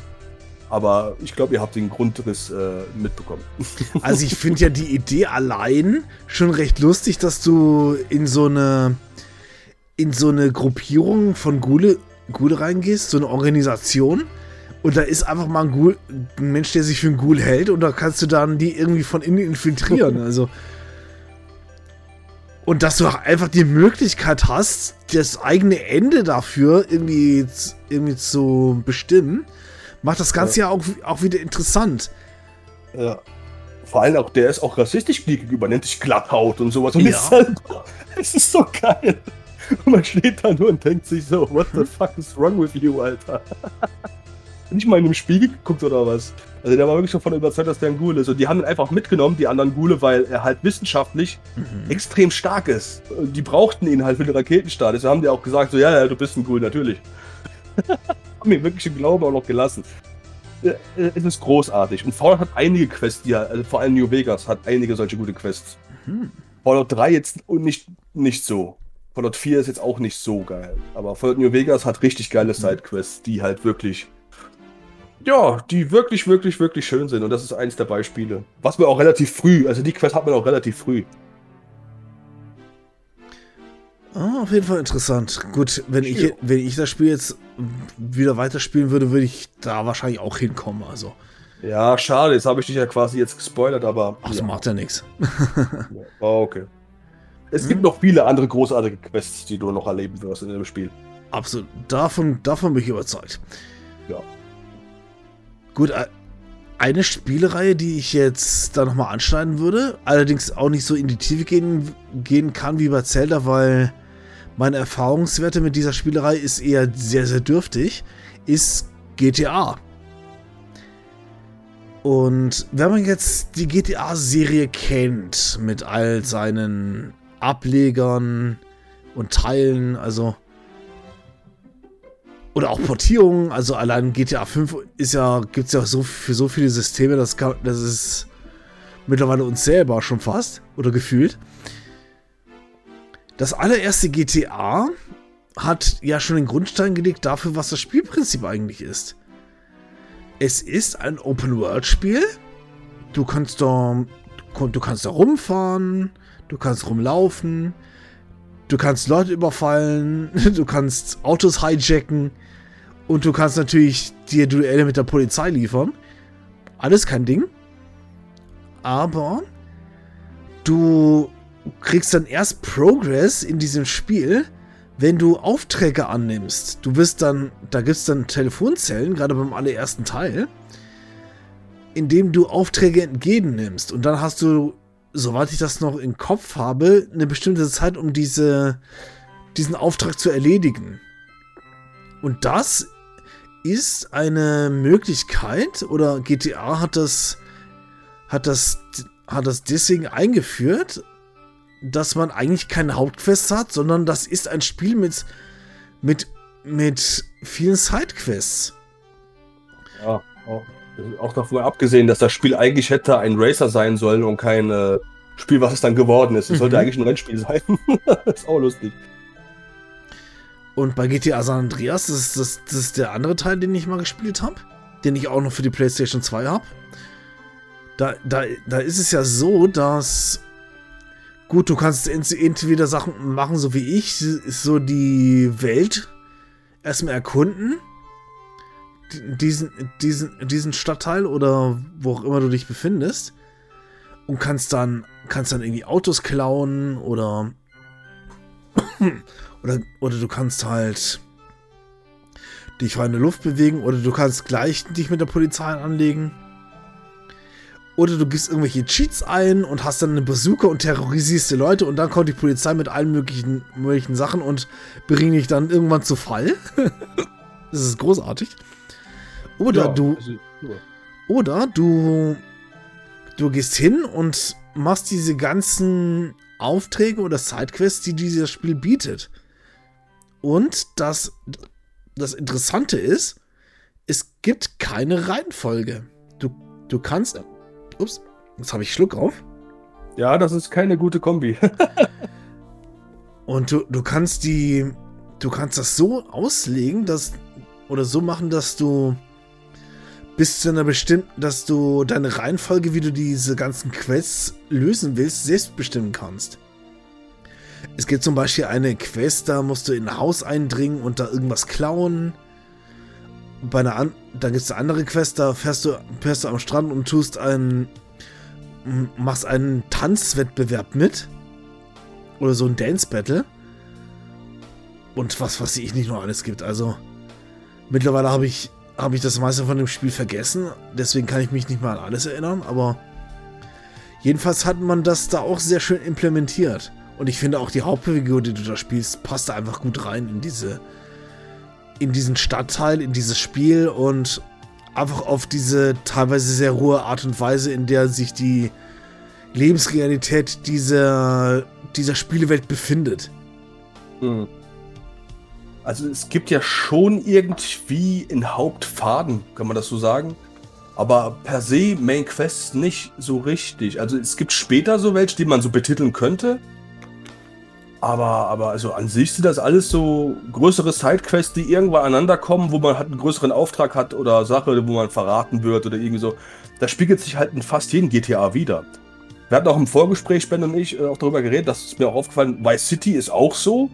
GTA 3 ist auch so. Äh, GTA 5, selbst GTA 5 ist auch so. Mhm. Du hast da drei Characters und äh, die erleben halt ihre eigenen Quests, kann man jetzt auch so sagen. Und die sind jetzt auch nicht wirklich Main-Fokus. Später ist der Heist dann ein Main-Fokus, ja. Da gibt es trotzdem aus dem Hauptfaden, Leitfaden. Aber so ein paar Main-Quests gibt es auch später. Aber der Grundriss sind immer viele, viele verschiedene Side-Quests mit verschiedenen äh, Auftraggebern, die dann später zu was zusammengefügt werden, wo auch die Story endet. Und das macht GTA halt auch komplett aus und das in jedem Teil. Hm. Gut, dann habe ich nur noch ein, eine Sache auf der Liste, die, das kann man aber relativ schnell abfrühstücken. Aber Same jetzt, hier. Auch nur ganz schnell.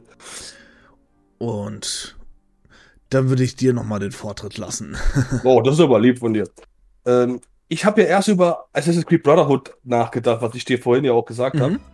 Aber dann ist mir aber aufgefallen, hey, nein, Mass Effect 2. Wieso bin ich da vorher nicht drauf gekommen? In Mass Effect 2, da hast du sehr viele Charaktere, mit denen du spielen kannst in deiner Squad und auch dabei sind. Und jeder davon hat verschiedene äh, Personal Quests, die du machen kannst. Oder, mhm. ne? Hier kann man sagen, okay, die sind optional. Aber diese Personal Quest, finde ich, sind sehr wichtig, weil die, weil die mal dazu sorgen, dass in der allerletzten Quest, die auch Suicide Mission genannt mhm. wird, dann auch jeder für deinen Charakter auch dabei ist, weil die alle loyal zu dir sind. Und dann kommen sie auch alle mit und dann ist diese Quest auch viel leichter zu bewerkstelligen, was die letzte Quest im Spiel ist.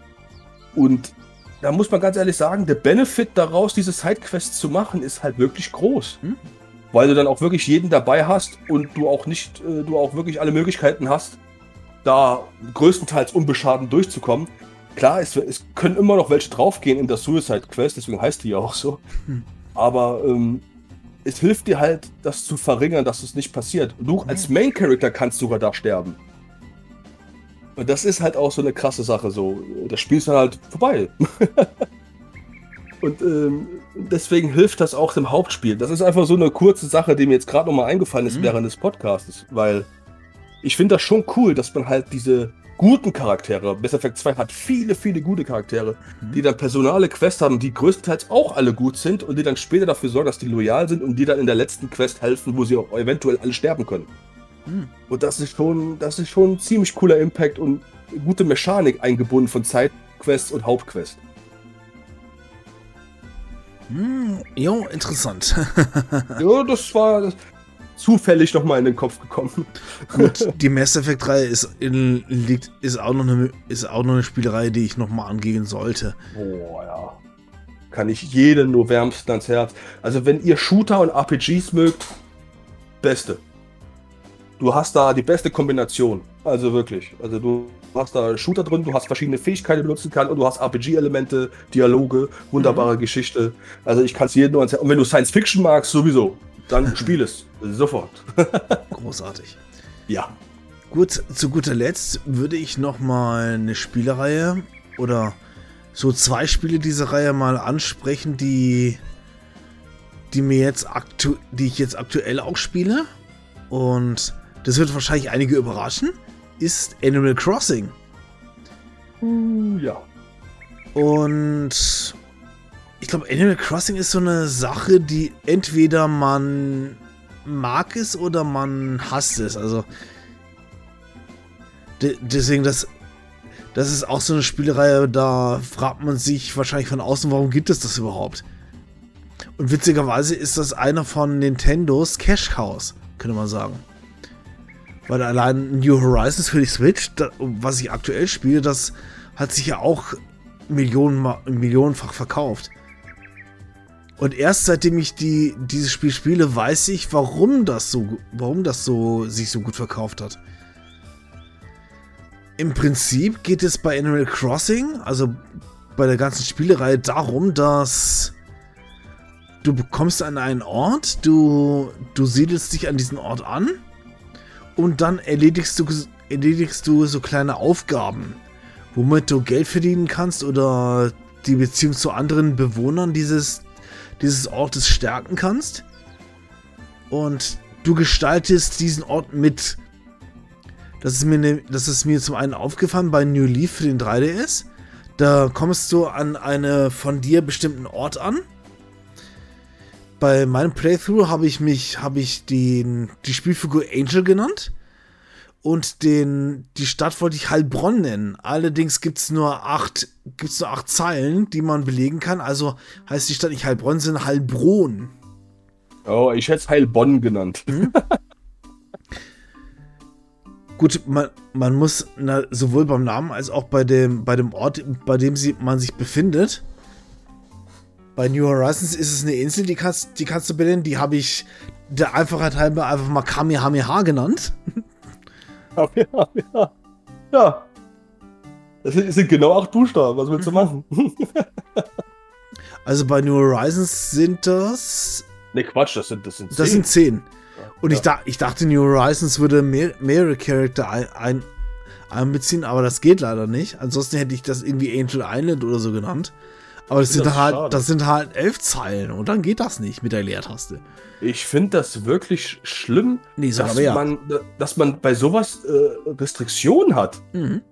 Dann lass mich doch äh, ein Ort, also 20 Buchstaben Restriktion kann ich ja irgendwie noch nachvollziehen, mhm. weil nichts ist länger als 20 Buchstaben so ja. in der Hinsicht, außer jetzt ein walisisches Dorf. Mhm. Aber, aber, aber, also hör mal, also acht Buchstaben nur, das ist wirklich, also das finde ich nicht okay. Das ist da so, wo ich mir denke, so, also diese zwei Bits, da hättet ihr euch noch reinballern können, so. Ja, natürlich. also. Und gerade bei Leaf stellt sich dann halt heraus, du, du wirst für den Bürgermeister gehalten, du bekommst ein Zelt, du bekommst ein Zelt, damit du dich schon mal ansiedeln kannst irgendwo. Und da kannst du als einen Teil dieses Spiels dann nach und nach dir dann ein Haus zulegen, dann nimmst du dafür einen Kredit auf und den musst du auch abbezahlen das, das Gute daran ist, dass es kein Zeitlimit gibt, wann du den Kredit, Kredit abzahlen musst. Das kannst du nach und nach tun. Da musst du zum, da musst du dann entweder Frücht, Früchte ernten, Insekten sammeln, Fossilien oder sowas, womit du, die du entweder im Laden verkaufen kannst für Geld, damit du Geld verdienen kannst und das dann wieder anderweitig dann ausgeben für, für Möbel oder für den Kredit oder für Kleidung gibt es ja mehrere Möglichkeiten oder für, für Werkzeuge. Und bei New Leaf hatte ich dann irgendwann das Gefühl so, okay, die Stadt kann ich nur aufbauen, wenn ich ganz viel Geld verdiene und das Geld reinpumpe. Zum Beispiel gibt es Verordnungen, die du erlassen kannst. Zum Beispiel, dass, dass eine weitere Brücke gebaut wird. Und die kostet irgendwie, ich glaube, 150.000 Sternis, so heißt die Währung bei Animal Crossing. Und durch die Blumen wird dir dann gesagt, dass du wahrscheinlich der Einzige bist, der der dann für diese Brücke Spenden sammelt. Also du finanzierst diese Brücke in diesem Beispiel. Und irgendwann dachte ich mir so, okay, nein. Bei New Horizons ist das ein bisschen besser gelöst. Da hast du unheimlich mehr, viel, viel mehr Möglichkeiten. Einmal, dass du zum Beispiel Bäume pflanzen kannst für neue Früchte und so weiter. Und auch mehr Möglichkeiten, Dinge zu verkaufen. Weswegen es ziemlich einfach ist, da die Kredite abzubezahlen. Und das geht dann irgendwo. abbezahlen. Mhm. Oh mein Gott, real life. Ja. Oh mein Gott. Als ob ich davon schon genug habe. Genau. Und die Sache ist einfach, dass dadurch, dass du dir selbst gucken musst, okay, was mache ich jetzt, was mache ich jetzt, ist, ist das so ein Ding, da, das es, es ist so Sidequest-mäßig, die, die Sache wie bei GTA, nur in nicht ganz so spannend. Und es ja. ist ein sehr, sehr, sehr repetitives Spiel. Du machst eigentlich jeden Tag, wo du das Spiel spielst, immer das Gleiche. Du sammelst Ressourcen, du sammelst Rohstoffe, du, du verkaufst Sachen, du gräbst Fossilien aus für das Museum oder spendierst Fische oder Insekten für das Museum, also und schaffst irgendwie neue Bewohner für die Insel an. Also das, das ist schon sehr, sehr begrenzt in dem, was man eigentlich macht. Und das, obwohl New Horizons deutlich umfangreicher ist als New Leaf.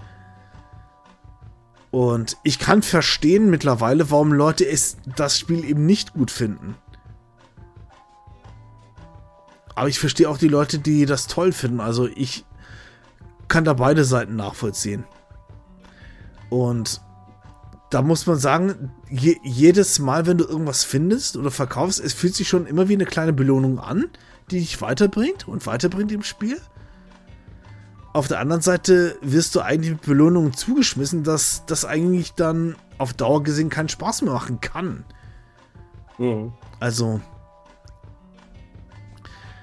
Und du, du bist zum Beispiel auch begrenzt dadurch, dass Animal Crossing ja eine Spielerei ist, die eben auch für Kinder geeignet ist. Es gibt jetzt keine, keine rohe Gewalt oder so.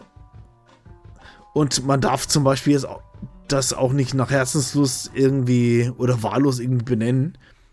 Du kannst dich oder dein Dorf oder deine Stadt jetzt nicht zum Beispiel Penis nennen oder Muschihausen oder was Muschi. weiß ich. Oder Till Schweiger. Also, Obwohl Muschihausen wird ja nicht gehen, weil das hat ja über acht Buchstaben. Genau.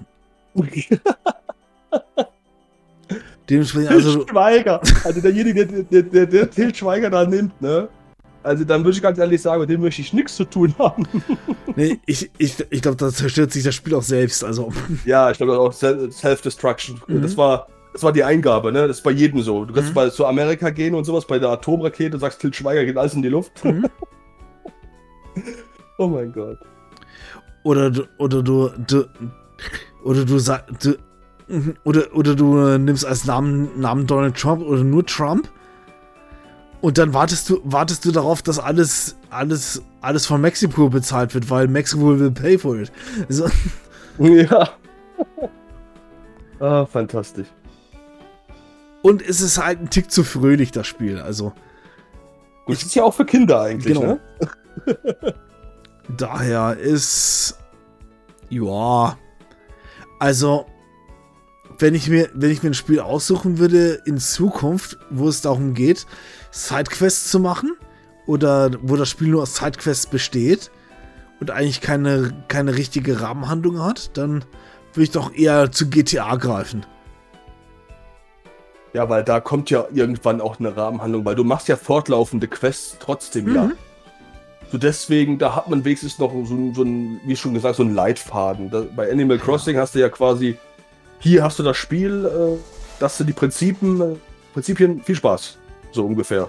Ja, so könnte man sich das vorstellen. Ja. Ich habe bei Harvest Moon zum Beispiel viel mehr Spaß als bei einem Animal Crossing. Bei Harvest Moon muss man halt, ist man halt Farmer, ne? Mhm. Man kann Relationen, in manchen Spielen sogar Relationen mit den Leuten aufbauen und sowas. Das finde ich auch richtig cool. Deswegen denke ich mir, dass ich Stardew Valley vielleicht irgendwann doch mal eine Chance gebe. da überlege ich mir auch Stardew Valley mal zu holen. Also ja, weil da hast du auch wirklich guten Impact mit den Charakteren und in der mhm. Stadt und sowas habe ich gelesen. So, das dachte ich mir so, das könnte mir dann doch gefallen. Mhm. ja, muss ich mal gucken. Und, und dementsprechend Harvest Moon für, für das Super Nintendo hat das ja auch mit eingeführt. Mhm. Da, dass man halt nicht nur die Felder bestellt oder sich um, sich um die Land oder um Farming selbst kümmert. Oder da gibt es, glaube ich, auch Tierpflege, Tierzucht und so weiter. Sondern dass du auch in die Stadt gehen kannst, dich mit den Leuten unterhalten oder sogar, sogar die Frau fürs Leben finden kannst. Also. Ja, genau. Das peppt das Spielsystem einfach auf. Und Definitiv. Das ist dann wieder cool. Ja, da macht es auch wieder richtig Bock. Vor allem, du hast also eine Grundprämisse, die du machst. Du bist Farmer und kommst halt in, in, in eine Stadt, in ein neues Gebiet und du lernst die Leute auch mhm. kennen. Du hast verschiedene Dinge, die du machen kannst. Du kannst Dinge aufbauen. Und da ist es irgendwie so, erschließt sich das irgendwie besser für mich, finde ich, als das Prinzip von Animal Crossing. Das ist die persönliche Meinung. Also, Joa. das kann jeder anders empfinden. Ja, natürlich. natürlich. Gut. Juju jetzt gucke ich gerade auf die Uhr und wir haben, wir haben es mittlerweile geschafft, so so nah an die Zwei-Stunden-Marke zu gehen. Ja, das ist doch gut. Und da, da muss ich sagen, da haben wir tatsächlich recht viel gefunden. Und ich könnte sagen, das war auf jeden Fall ein, war ein cooler Talk insgesamt. Also, Ja, ich war auch extrem froh, wieder dabei zu sein. Und auch gestern die Vorbereitung, die ich mir dann gemacht habe, dachte ich so, boah, war richtig Hype auf jeden Fall, wieder dabei zu sein. mhm. Und da hoffe ich auch, dass die Zuhörer da auch Spaß dran haben, so wie wir bei der Aufnahme. ja, das hoffe ich sehr. Ja. In dem Ah, ja, Sinne, stimmt, äh, Ja. was ich noch sagen wollte. äh, Wir müssten auf jeden Fall einen Spoiler-Tag dran machen. habe ich, hab ich beim letzten Mal auch vergessen, aber pff, pff, meine Geil. Güte. Egal, es sind alte Spiele, alles. Mhm. Egal. Spoilerwarnung gibt's nicht bei uns. Genau. Nee, alles gut. Daher würde ich, würde ich doch einfach mal, würde ich das doch einfach mal sagen, schließen wir das Ganze, weil die Playlist ist auch bald, ist auch bald durch mit knapp Jo. über zwei Stunden. Passt doch. Dann machen wir das. Und ich bedanke mich natürlich wieder bei dir für das Gespräch. Gleichfalls, danke. Und wir bedanken uns auch bei euch, liebe Zuhörer. Und lasst gerne ein Feedback da in den Kanälen. Discord wird natürlich wieder verlinkt. Und über iTunes würden wir uns auch freuen, über eine 5-Sterne-Bewertung. So Business as usual halt. Yes. Und Playlist wird verlinkt. Und ich hoffe, ich finde noch die anderen Sachen, um das alles zu verlinken. Also, ihr werdet es erleben. Ja, genau. Ihr werdet sehen, was da steht. Und dann würde ich sagen, habt einen wundervollen Freitag oder je nachdem, wann ihr das hören werdet. Und bis zum nächsten Mal. Tschüss. Tschüssi.